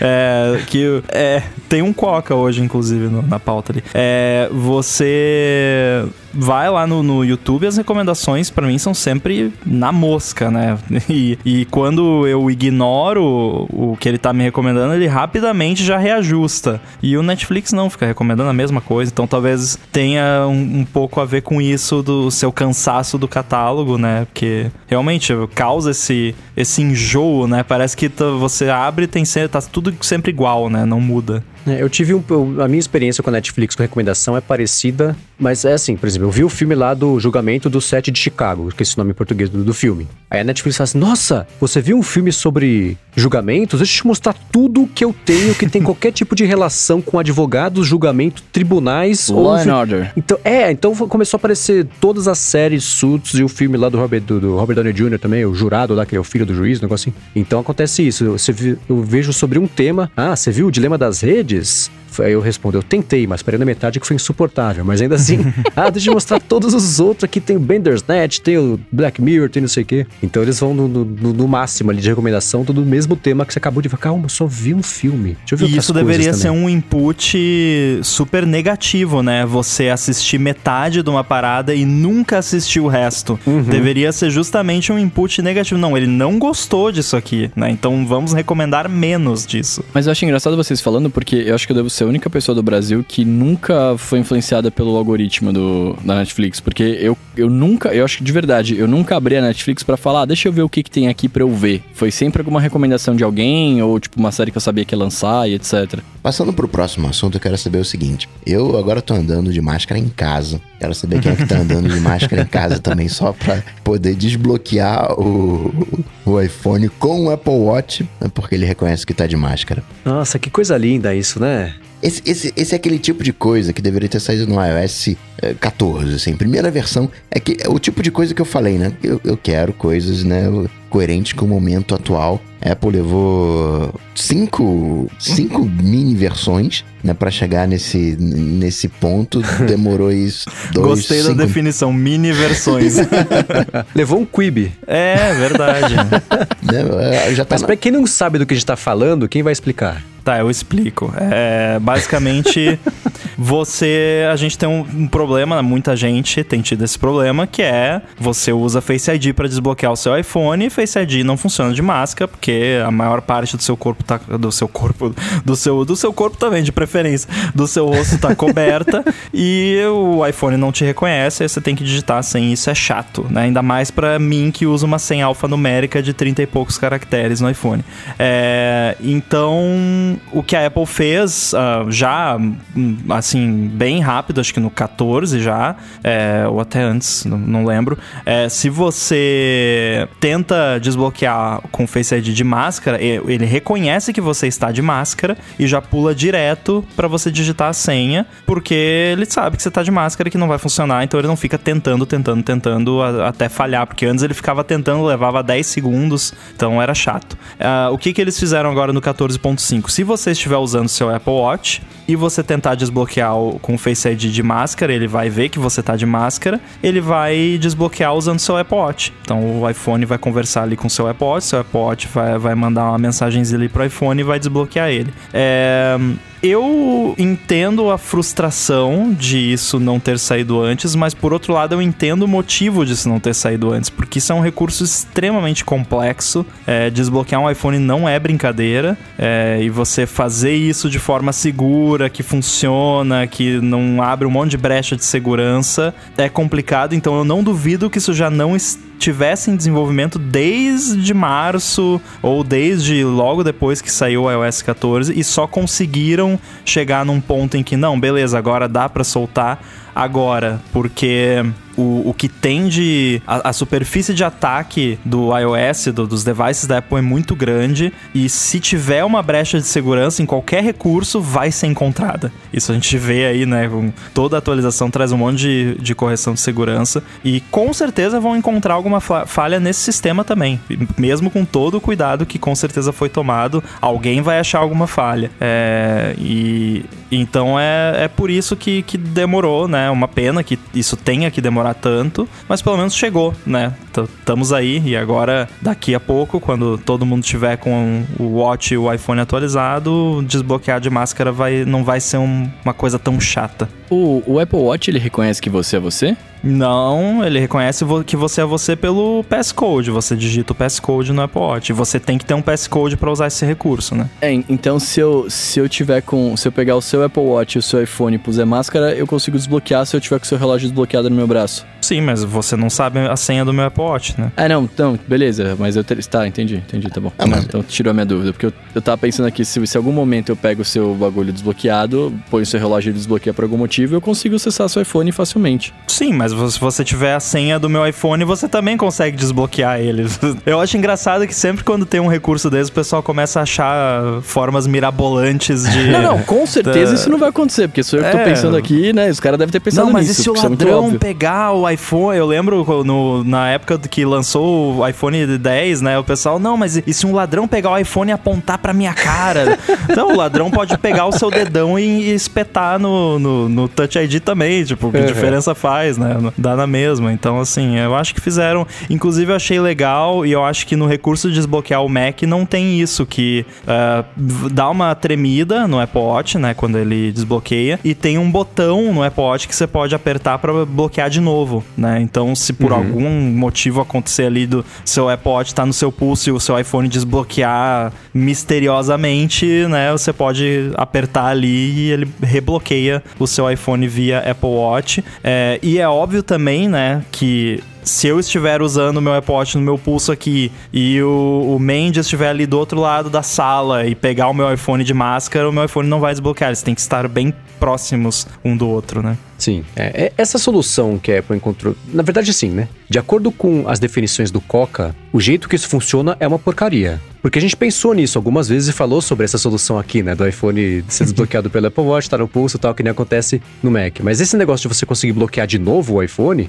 se foi um desbloqueio não planejado, sei lá. Você tá dormindo, acidental. alguém desbloqueia o telefone do seu lado, e pelo menos tem Apple Watch, né? Mas com o botãozinho ali de, de bloquear, eu achei que é uma solução dentro do que dá para fazer, perfeita. É claro que assim, seria melhor, dá para desbloquear sem a pessoa ter que comprar um Apple Watch. Tudo bem que não vai comprar para isso, mas tem que ter um Apple Watch. Seria, claro. Mas olha que legal, agora pelo menos essa solução existe. Vai saber que pode pintar no próximo sistema, no, depois e tudo mais. E mas esse é o achei... tipo de recurso que as pessoas compram o ecossistema da Apple para ter esse tipo claro. de recurso. Uh -huh. Né? Que quanto. Qual é o bacana do ecossistema? Quanto mais devices você tiver, mais gostosa vai ser a sua experiência. Pelo menos na teoria sim, sim, deveria sim. ser, né? Então eu acho bacana que você possa fazer isso. E é aquela coisa, né? Aí algumas pessoas, não, mas e se eu tiver uma pessoa que mora comigo que quer espionar o meu iPhone e vai fazer não sei. Então não ativa esse recurso. Aí é. você tem problemas maiores, eu não, acho. É que é, o Face ID, né? Não, se eu tiver um irmão gêmeo que. Então não usa Face ID, pronto, né? É, é opcional, você não é obrigado a usar. Pois é. Agora, é, é só uma coisa, tá, tá em beta isso ainda, sim, não tá? Sim. Não foi lançado o final, pra quem não tá entendendo nada. Isso foi só em beta essa semana, mas me fez pela primeira vez em anos instalar o beta no Apple Watch. Porque. Dá uma vida pra Não Apple poderia Watch, ter né? acesso a esse curso tão cedo, né? Cedo demais. Nossa, finalmente. Eu gostei, gostei, gostei bastante. Agora, algumas pessoas estão se perguntando se isso significa alguma coisa sobre ter ou não ter Touch ID no, no iPhone que vai ser lançado esse ano, né? Porque existem os rumores todos de o iPhone desse ano vai ter Touch ID ou embaixo da tela ou no botão, e aí vai ter tanto Touch ID quanto Face ID para você usar o que for mais conveniente ou de repente usar uma combinação dos dois. E eu já vou adiantar a minha opinião. Eu acho que isso não quer dizer nada, nem a favor nem contra. É, eu consigo argumentar para os dois lados. Eu poderia dizer que é mais um indício porque isso de certa forma já é multibiometria, né? Já é uma combinação de duas formas de autenticação biométricas, porque embora o Apple Watch não tenha um pulso ID ID ali pra saber que é o seu pulso, de certa forma é biométrico porque ele tá vendo o seu batimento cardíaco e sabe que ele está no seu pulso e que você desbloqueou ele. E no momento que você tira do pulso, ele bloqueia de novo. Então, de certa forma, é biometria. E você tá combinando a biometria limitada que ele tem do seu rosto com máscara, mais a biometria do watch no pulso, para combinar esses dois inputs e fazer um desbloqueio. Então, por que não fazer o mesmo usando Touch ID e Face ID no mesmo device? Ao mesmo tempo que eu poderia argumentar que não, mas a Apple não ia gastar tempo e dinheiro fazendo esse recurso, sabendo que logo mais já vai ter iPhone que vai ter Touch ID e Face ID e já resolve o problema, mas eu acho que não quer dizer, porque não é todo mundo que vai comprar o iPhone 13 ou sei lá como, como que ele vai se chamar no dia 1, né? E esse iPhone só vai sair em setembro, outubro, então tem vários meses aí, quase um ano da galera sofrendo aí de máscara, então para mim isso não diz nada nem, nem para um lado nem para outro, mas o que, que vocês acham? É, você deu o, o contra-argumento que eu ia dar, que é esse, assim.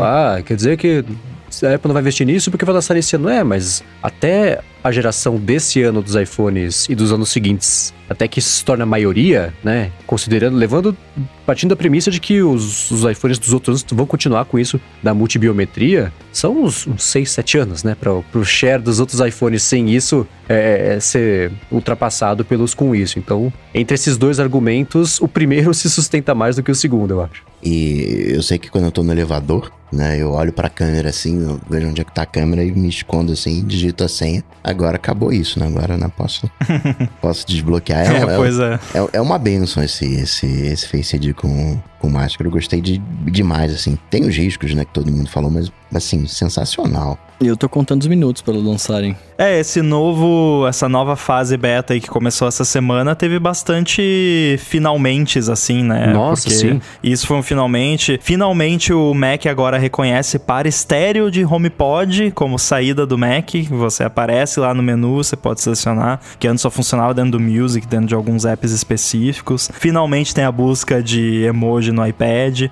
É, não é tão útil pra gente, mas finalmente suporta o DualSim 5G nos Isso, iPhones boa. mais novos, que a Apple já tinha prometido, então é um finalmente, não, nos- não se aplica aqui, mas né. Então é, a Apple tá, tá- Acho que tá limpando o caminho aí pra, pro iOS 15 chegar com tudo daqui a pouco. E Pelo finalmente a Apple gente, mexeu no né? aplicativo de podcasts também. O que apareceu eu não tenho certeza, mas eu sei que ela mexeu. É, deu uma, um tapinha lá no visual. A gente, essa versão vai sair final do mês ali, março, né? Meio do ano, mais três meses, chegou a iOS 15. Ó, eu vou fazer uma, uma bolinha de good aqui. Eu acho que o, esses betas, o 14.5, etc., vão sair em meados de março após um evento da Apple. E eles vão ter coisas de hardware neles. Uh. Talvez de um iPad novo, iPad. talvez de AirTag. Vamos ver, vamos ver o que que rola. Se a AirTag não vem em março, esquece, hein? Pois é. Eu fico sempre triste quando, quando vem. Quando tem rumor de que vai ter hardware em março, porque eu lembro do iPad 3 ou 4, que acho que foi em março que lançou, né? E depois deslançaram. Nossa. É, durou nove meses. Pois é, e eu tive. Alô, DT? Bora. Vamos lá. Bora. E partindo pros hashtags Alô DT, se você tá no do centésimo décimo primeiro episódio e ainda não sabe o que é o hashtag Alô DT, não tem problema, eu te conto. Você vai lá no Twitter, coloca a hashtag, não precisa marcar a gente com arroba Alô DT, não, não, só o hashtag Jogo da Velha Alô DT, coloca a sua pergunta, mas tem que ser aquela pergunta caprichada, aquela pergunta bacana, inteligente, exatamente para ter as respostas mais bacanas e mais inteligentes. E foi justo isso que fez o Guilherme Caseri, falando com a vinda da extensão do iCloud Keychain para Chrome, né, você poder usar as suas senhas do que estão né, na Apple, que estão no, no iCloud, no Chrome. O que, que a gente acha que falta para que isso, né, a Apple, comece a tirar o sono da galera do, do OnePassword e afins, né? E qual gerenciador de senhas que a gente tem usado ultimamente? Eu acho que falta Two Factor, né? Suporte a, a Two Factor que o OnePassword tem, tem. Eu uso o OnePassword, já respondendo a segunda pergunta. E acho que é o que eu sentiria falta, porque nos outros aspectos. Ah, e uma interface decente, porque usar o Kitchen Access ninguém merece. O Kitchen Access é o app mais bugado do macOS. Toda vez que eu abro ele eu tenho vontade de chorar. É, então, né, teria que ter uma interface melhor. Mas fora isso, em termos de recurso, no iOS agora ele já tem suporte a te avisar de senhas comprometidas, já tenha os aplicativos podem se integrar para você ir lá e já tocar num botãozinho já ir direto para a parte de troca de senha do aplicativo. Eu tô achando bem bacana o, o keychain do, do iCloud. Acho que faltaria só o suporte a two-factor mesmo. Eu acho que o que falta, na verdade, é funcionar primeiro. Porque a Apple lançou a extensão do iCloud Keychain só para Chrome, só que só para Windows. E dois dias depois, no aplicativo do iCloud para Windows, ela tirou o keychain, voltou para uma versão anterior que, não, que perdeu de novo acesso. Então já já meio... desvol... já des desvoltou agora. De volta para o futuro. Então tá, tá, tá falta funcionar, né? É, e também começar a sair, por exemplo, a extensão do, do, do Chrome para Mac, né? Então tem essas coisas. Eu divido as minhas senhas entre o iCloud Keychain e o OnePassword justamente porque pelos últimos 10 anos essas duas coisas não se conversavam direito no iOS. No Mac mais ou menos, você tinha, salvava uma senha, o, se você tivesse a extensão do OnePassword no Safari, falou, opa, você salvou uma senha, posso guardar aqui também? Então, aos pouquinhos eu tô tentando fazer essa mescla, essa migração de um para o outro, do outro para um, quem eu achar que tá primeiro ganhando ali na quantidade de senhas salvas, eu vou migrar. Mas da parte de interface, de experiência, de fluxo de salvar, o OnePassword está anos luz uhum. à frente, com categorização, o negócio de salvar documentos, não só números e, enfim, senhas e cartão de crédito. Informação é, de servidor também eu salvo lá, né? Acho que o Coca deve salvar também, né? Você pode criar servidor lá, salvar. É bem útil isso. É, então o OnePassword, ele tá, ele tá a salvo, com perdão do trocadilho, da mesma forma que o Dropbox está a salvo. E é aquilo que a gente já comentou aqui algumas vezes. Essas empresas, elas têm um trabalho, que é fazer o próprio trabalho direito. O OnePassword, o trabalho dele é ser um administrador de senhas decente com serviços complementares. O trabalho da Apple é fazer série de TV, é fazer iPhone, iPad, é fazer carro, é fazer VR. Então ela tem um monte de coisa para fazer. Uma delas, o recurso que é o, a nota de rodapé, é o iCloud Keychain, né? Então, as, a atenção que um dá pro, pro e o outro dá para esse mesmo recurso é, é, é, bem diferente. Eu confio mais e prefiro usar o OnePassword, mas sempre usei o iCloud Keychain por facilidade, porque já estava lá, né? Então. Aliás, a enfim. integração no iOS melhorou horrores, né? Ultimamente está muito boa do, do OnePassword. Eu, eu uso no, no iPhone, no iPad também. Agora, é aquela coisa, a Apple sempre vai fazer o, o básico para quem não precisa de, de nada além do básico, né? E quem precisa ou quer algo além do básico, corre para soluções de terceiros, o que é ótimo, né? Porque aí tem mercado para soluções de terceiros e, e o OnePassword e outros estão aí para mostrar que isso é possível. Agora, a filosofia da Apple com relação a isso, pelo menos não faz muito tempo, acho que faz menos de um ano, eu vi uma uma talk de um, um engenheiro da Apple de, dessas de segurança falando sobre que, que a missão do time dele na Apple é eliminar a figura da senha da vida das pessoas. Eles querem eliminar as senhas. Obviamente uhum. não vai eliminar as senhas, as senhas vão continuar existindo, mas eles querem que a senha deixe de existir para o usuário. Se eles vão conseguir chegar nesse ponto, não sei. O que eu posso dizer é que para mim senha não existe porque uhum. eu só sei a minha senha do One Password, tem uma ou outra senha que eu sei de cabeça porque eu preciso digitar manualmente às vezes, mas no geral eu sei a minha senha do One Password e eu uso a biometria ali, então para mim a senha já não existe, né? Ela é só uma abstração. O eu tenho mais, mais, algumas senhas também, né? Vai que eu perco né, o acesso ao One Password, tem mais algumas senhas pra, né? Conseguir. Ah, mas eu tenho backup, eu tenho backup, bastante backup. Porque tem uma galera que né, faz esse negócio e acaba ficando travado lá de fora, né? Tanta proteção que ela é, não, não isso trava. é importante tomar cuidado, né? Por favor, não não Do lado não de fora. cometa não cometa o mesmo erro da galera que tem milhões em Bitcoin e não tem a chave, né? ah, aconteceu esses dias. Não comigo, não comigo. Ufa. o OnePassword deve ter o quê? Uns 200 funcionários, né? E certamente o departamento que cuida de senhas ali do, do, do, do iCloud não tem 200 funcionários, né? Guardando as devidas proporções, né? Claro que nem todos esses, esses 200 funcionários do OnePassword desenvolvem, mas vocês entenderam um ponto. E a usabilidade... Fora que a galera não paga assinatura para usar o iCloud Keychain, né? Não, você não precisa pagar nada, né? Também tem isso. Né? Tem os documentos, né? Que você consegue colocar dentro do, do, do OnePassword as categorias, né? Agora, a usabilidade para mim tem os dois passos. Agora, a usabilidade para mim é o diferencial. Você vai preencher um, um, um número de... Fazer uma compra com um cartão de crédito, aqueles que estão salvos no Safari, ele só preenche o número, né? Não consegue preencher o resto não acerta os campos. Não que o OnePassword acerte sempre, às vezes o OnePassword também dá uma escorregada, mas a taxa de, de, de, de acerto do OnePassword é, é bem maior. Então acho que ainda falta, falta muito para poder substituir você poder configurar a senha, a complexidade que você quer na senha, né? Não aquela senha. É, isso, isso me brocha no Keychain. Isso é, o do iCloud é sempre uma senha cabeluda, né? E, e, no, o que eu adoro no OnePassword é você poder criar aquelas senhas de palavras aleatórias. E aí, porque é muito mais fácil se você precisar digitar manualmente e você consegue até decorar. Por exemplo, as senhas dos meus devices todos, Mac, iPhone, essas coisas. Eu usei o OnePassword para gerar e usei essas de palavras, que aí ali é uma palavra palavra, é um, são três palavras separadas por alguns separadores, espaço, traço, seja lá o que for, e um número e um símbolo. Isso você decora fácil. Agora, essas senhas do iCloud Keychain, que é só um monte de caractere aleatório, é quase impossível você decorar. Mas tem agora chegou aquela questão de cruzar as informações para saber se a senha tá vazada ou não. Outro dia mesmo meu iPad falou, ó, oh, essa senha aqui né, tá, tá vazada e tal. Tá, tá Nossa, chegando. eu tenho eu tinha umas senhas vazadas também. tem que reparar. Eu até me assustei a primeira vez que eu vi, cara, porque eu, eu tinha bastante senha vazada. Eu falei, mano, o que que tá acontecendo aqui, cara? E aí, enfim, eu fui lá e troquei e já era, mas é, é da hora. Pra, mas para mim, o que falta pro, pro Keychain que é, é, o meu recurso que eu mais gostaria de ter, é o lance de você poder armazenar outras coisas, né? Que, que vocês falam que é uma peça de rola, que não só senhas, né? Mas pra, pra isso rolar senhas, hoje eu guardo. Não, eu guardo no Notas bastante coisa. Mas, por exemplo, no Notas, é, você põe. Quando você quer pôr senha em alguma nota, é a mesma senha para todas as notas bloqueadas. E quando você desbloqueia uma nota, desbloqueia todas. Ah, mas então, o OnePassword é tá na mesma. Você desbloqueia ah, é assim o OnePassword, ele desbloqueia tudo. ah, tá. Não, beleza. Então, beleza.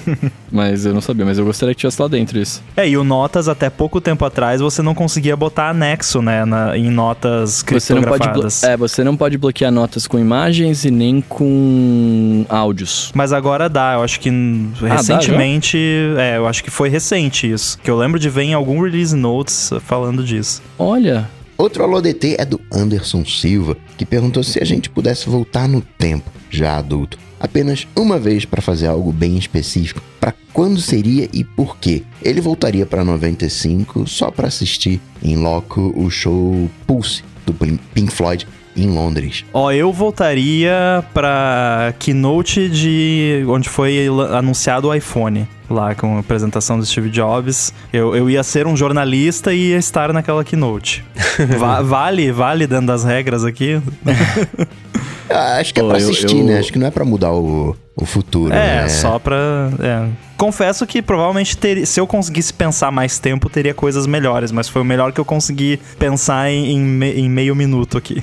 Eu sou um cara muito bem resolvido com o meu passado, confesso. Ô, louco! Gente. é, não, mas não um é ca... para você voltar para resolver pendências do passado. não, não, não, é pra não, voltar não. pra mas... ver uma parada maneira. É, não, mas então assim, por, por ser muito bem resolvido, eu, eu não faço questão de voltar para ver nada, tá ligado? Mas eu acho que se eu pudesse voltar, cara, eu voltaria pro, pro rolê que eu fiz no dia do show do. em 2001, eu acho, 2002, não lembro, do, do show que teve do Red Hot Chili Peppers aqui no Pacaembu. Porque a gente. Eu lembro que eu fui comprar no dia o ingresso e eu fiz um rolê. Eu moro aqui no, no, no Morumbi, eu saí do Morumbi a pé, fui até o Credit Card Hall a pé, comprei o ingresso lá e aí depois a gente voltou do. A gente voltou desse, desse rolê a pé também pra cá e aí pegamos o, o, o táxi pra ir pro, pro show. Foi, foi um dia bem diferente, digamos assim. Eu tinha acho que 14 ou 15 anos, não lembro agora. É, eu fico. É engraçado como a gente sempre pensa em evento, né?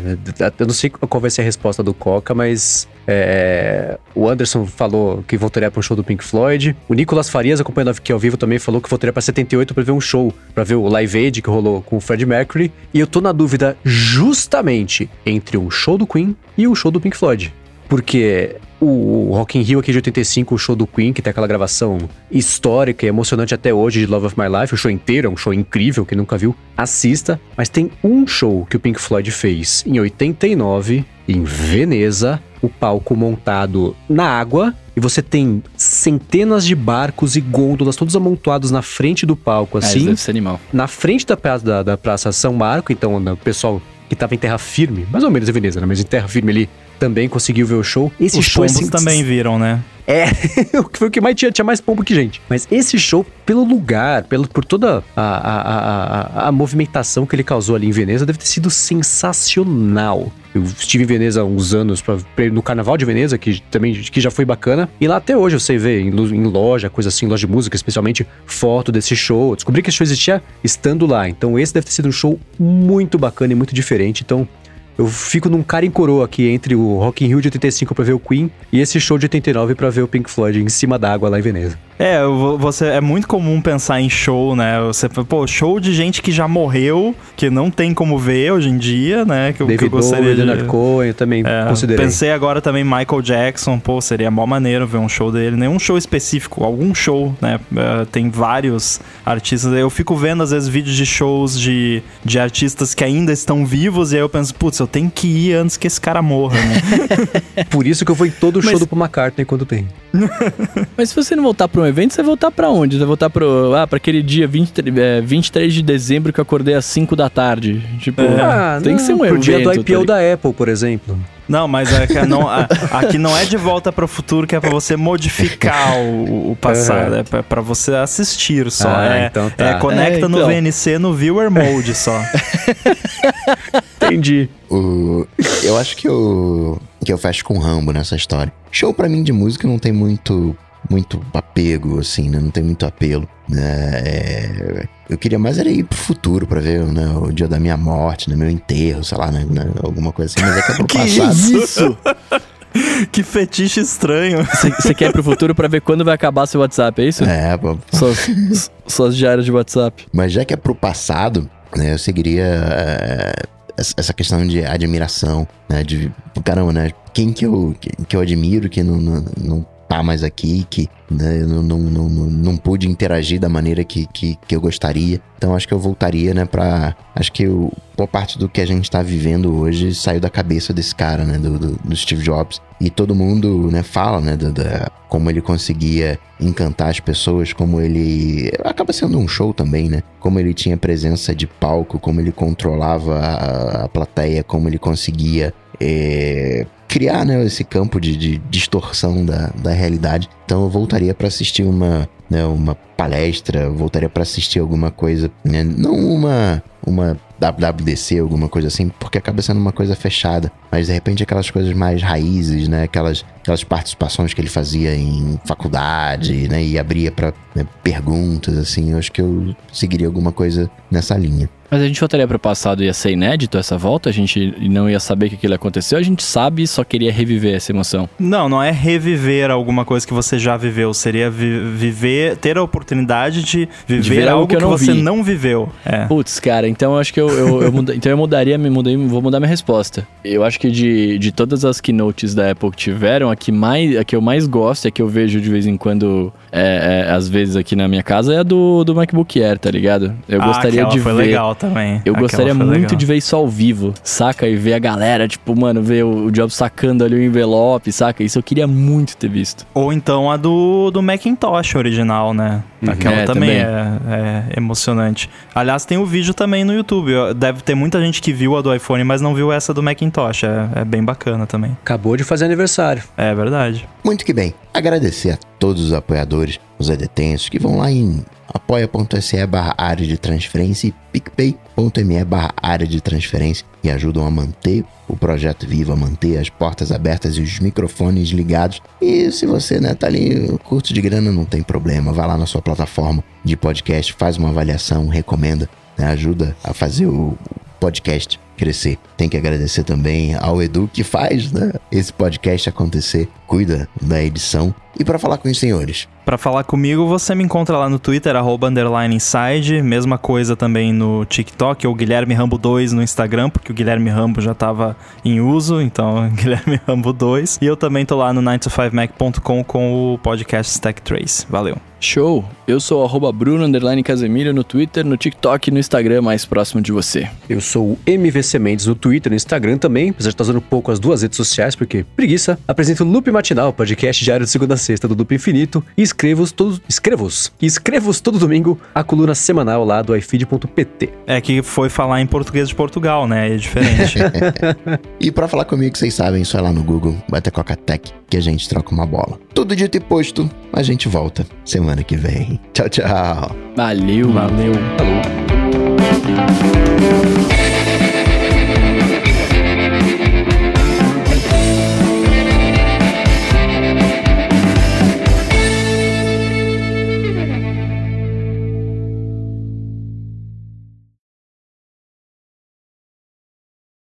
E eu que vi hoje pela primeira vez que quando você destrava o Face ID, aparece a animaçãozinha daquela da, da argola animadinha.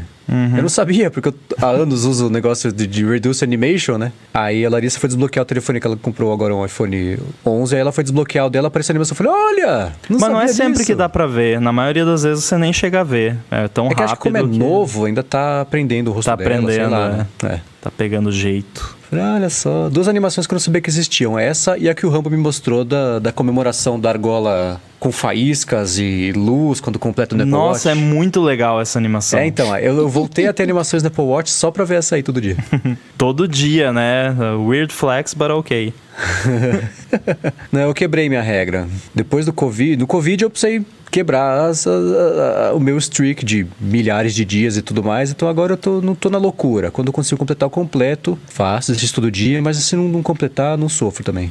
já isso provei aí. que eu consigo se eu precisar. Então essa missão já tá cumprida. Esse que é o problema, né? O cara começa. Depois que o cara pega Covid, ele acha que é indestrutível, né? Vai pra rua. Não, não, não sei o quê. Como é que chama aquele Olha. filme do, do, do acidente de avião que o cara não morre, aí ele acha que ele é invencível, atravessa a rua, aí ele bate o carro pra mostrar pra mulher que ela ia- não ia ter conseguido segurar o bebê de qualquer jeito. Quem é das antigas vai saber de que filme eu tô falando, vamos lá. Filme de avião antigo, eu só penso em apertem os cintos, o piloto sumiu. Survives Plane Crash, Things Can't Die Movie. Vamos ver. Fearless. É com o. É, é com, com o bonitão. Jeff Bridges. Olha lá. Jeff Bridges, John Torturro, Benício Del Toro, olha só. Oh, vou ver esse filme esse fim de semana de novo. o Tom Hulce, que interpretou o Mozart em Amadeus, também tá nesse filme. Aliás, tem um filme que eu e meu irmão estamos tentando descobrir há séculos que filme que é. E eu já tentei É. todas as minhas habilidades de Google. Porque a gente só lembra um fato do filme. Que provavelmente não era um fato muito importante no filme, mas a gente lembra porque a gente achou engraçado. Hum. E provavelmente o filme não é bom também, nem deve ser um filme muito famoso, mas a gente viu em DVD, nos primórdios do DVD, então faz tempo. É, a gente só lembra que o cara tinha uma fábrica de espátulas. É o único fato que a gente se lembra do filme. E que o filho ia herdar a fábrica de espátulas do pai e a gente achou isso muito engraçado, né? Porque é muito específico, né? Fábrica de espátulas. Nossa, Eu de até achei um cabeça. filme que até tinha o Weird Al Yankovic no, no elenco, mas não é esse filme. É, eu achei um que tem alguma similaridade, mas não é o filme. Nossa. Complicado. É de cabeça. Não, eu Posso já tentei pesquisar. todo o Google que eu pudesse. A gente tinha que conseguir descobrir se existe. Isso seria in- interessante para aquele podcast lá, como é que é, que faz as investigações lá do Tech Support. É, esqueci o nome agora. Do cara lá que cantou Ah, a é, música. é, é.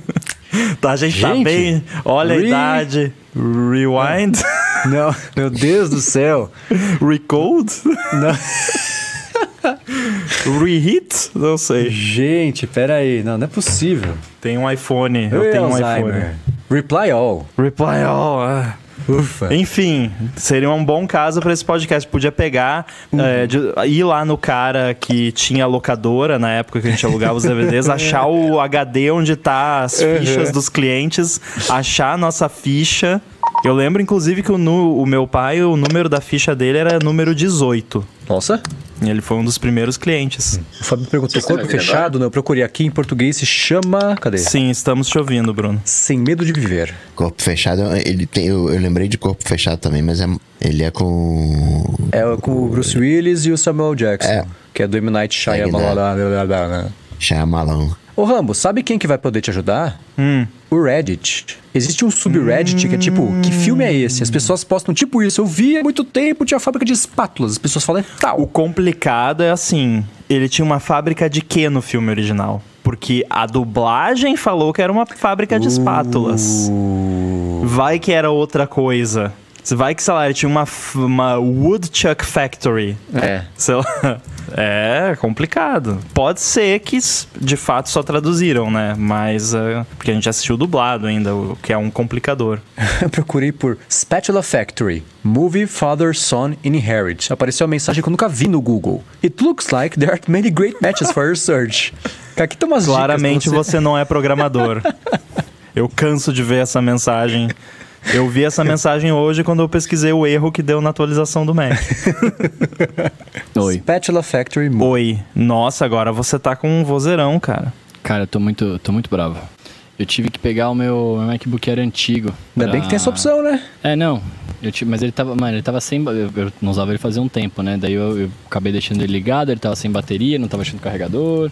Aí eu tentei conectar pelo iPad, o iPad tava dando aqueles bugs lá que vocês viram. Eu, eu tô escutando alguém com um, um- o áudio fazendo cric, cric, cric. É o do Como Bruno. do- Ai, caramba, que craque. Mas era quando ele não tava. Não tava escutando o barulho? É que agora que você falou, eu ouvi, né? Mas antes. O importante é o seguinte, Bruno, grava um trechinho testando É, aí, tô- falando, vê se tá ok o áudio, se tiver, beleza. Se for só na live, Exatamente isso. na live a gente aguenta. O importante é a gravação tá, tá boa. Na live a gente aguenta. Ó, dava um, um serta... Já deve ter um monte de sertanejo de live, de Zoom, né? Porque Ah, além de uma pandemia de vírus, a gente teve uma pandemia de live, né? Que agora todo mundo faz live, até a gente, né? Pandemia de live. Já, já fazíamos Live isso minhas. antes, continuamos fazendo. A gente é hipster de live, a gente começou a fazer antes de ser cool. Before it was cool. Ó, no Twitter, na história da existência do Twitter, tem sete tweets ever falando fábrica de espátulas. Também não dá pra ajudar. Nossa! Um, isso dois, mostra três, quão específico é. quatro, cinco, seis. Os sete são em espanhol. Nossa!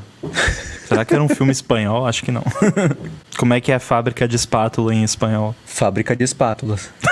Afinal, eu achei os tweets. Spatula Factory. Espátula. Se for em Barcelona, é espátula. Espátula. Nossa, eu não vou conseguir dormir agora, Rambo. Danou-se. Putz. Bom, que bom, aí de repente você encontra. É, né? Esse é o tipo de rabbit hole que eu, que eu gosto, mas é, está à mercê da tradução, né? Não, toda vez que eu e meu irmão nos encontramos e ficamos por mais de uma hora juntos, a gente chega nesse assunto. Mas e aquele filme da fábrica de espada? Principalmente se tiver bebida envolvida. Vai ver, nosso cérebro fabricou essa, essa lembrança também, não sei. ou- ou Produzir uma de- uma série. Ou misturou duas coisas, não sei. Testei o som aqui. Não é. A gravação tá top. Né, agora parece Boa. ok aqui também. Mas, cara, é, é- pode ser que seja um filme muito B, assim, ou até C, não sei. porque naquela época não, não tinha Netflix, não tinha nada dessas coisas. A gente ia na locadora no, no sábado e alugava, tipo, cinco DVDs. E era uma cidade pequena, a locadora não tinha muita novidade o tempo todo. Então a gente viu todos os filmes que tinham na locadora, praticamente. Nossa, eu nunca me esqueço, a gente alugou um filme uma vez, a gente adorava filme de terror, né? Até hoje eu adoro filme de terror, ele também, a gente alugava filme de terror. Aí a gente pegou um que era, tipo, a capa do filme era uma coisa, mas o filme era completamente outra. mas não tava errado. Não foi tipo, a a locadora botou o DVD errado. Não, era o filme. Só que não tinha, o filme não tinha nada a ver com o que tava na capa. E a- até a sinopse que tinha não tinha nada a ver com o que era o filme. Nada a ver, nada a ver. Eu sei Muito que teve, engraçado. especialmente com filmes de terror, tinha exatamente isso. Da capa não tem nada a ver com o filme. Que era pra Uhum. chamar atenção, despertar interesse. E aí o filme mesmo não tinha. Mas, mas a sinopse eu não sabia. Geralmente um título bem genérico, tipo O Demônio, né? Alguma coisa assim. Oh, demônio. É. Ó, o filme Desaparecido do César Filho é um road trip no purgatório, que ele procura há anos. Cara, com certeza tinha na 2001, 2015 locadora. 2001? Lembra dessa? 2000 ou 2015? 2001, por motivos óbvios.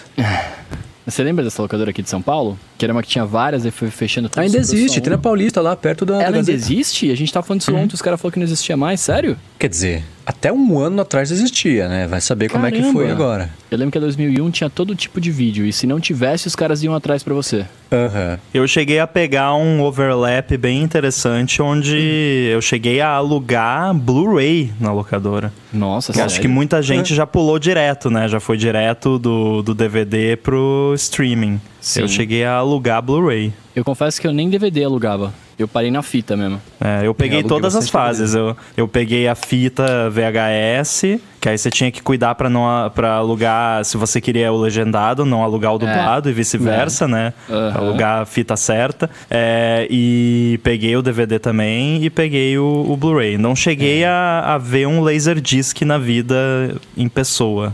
Cheguei a ver o pessoal- Betamax, porque um- tinha um tio meu que Nossa. era todo ligado nas novas tecnologias que ele chegou a ter Betamax. Ó, É, então, os 2001, o pessoal tá falando que fechou uns dois anos. Eu procurei É, a Fechou em falam que fechou em 2019, é. 2000 É, sabia. É que como eu ainda tô em 2020, aí pra mim ainda a referência era ano passado. Ah, é que a gente já tá chegando naquela idade que você pergunta: ah, como é que tá o fulano? Ah, morreu. É. E aquela, e aquela empresa? Ih, faliu faz uns cinco anos.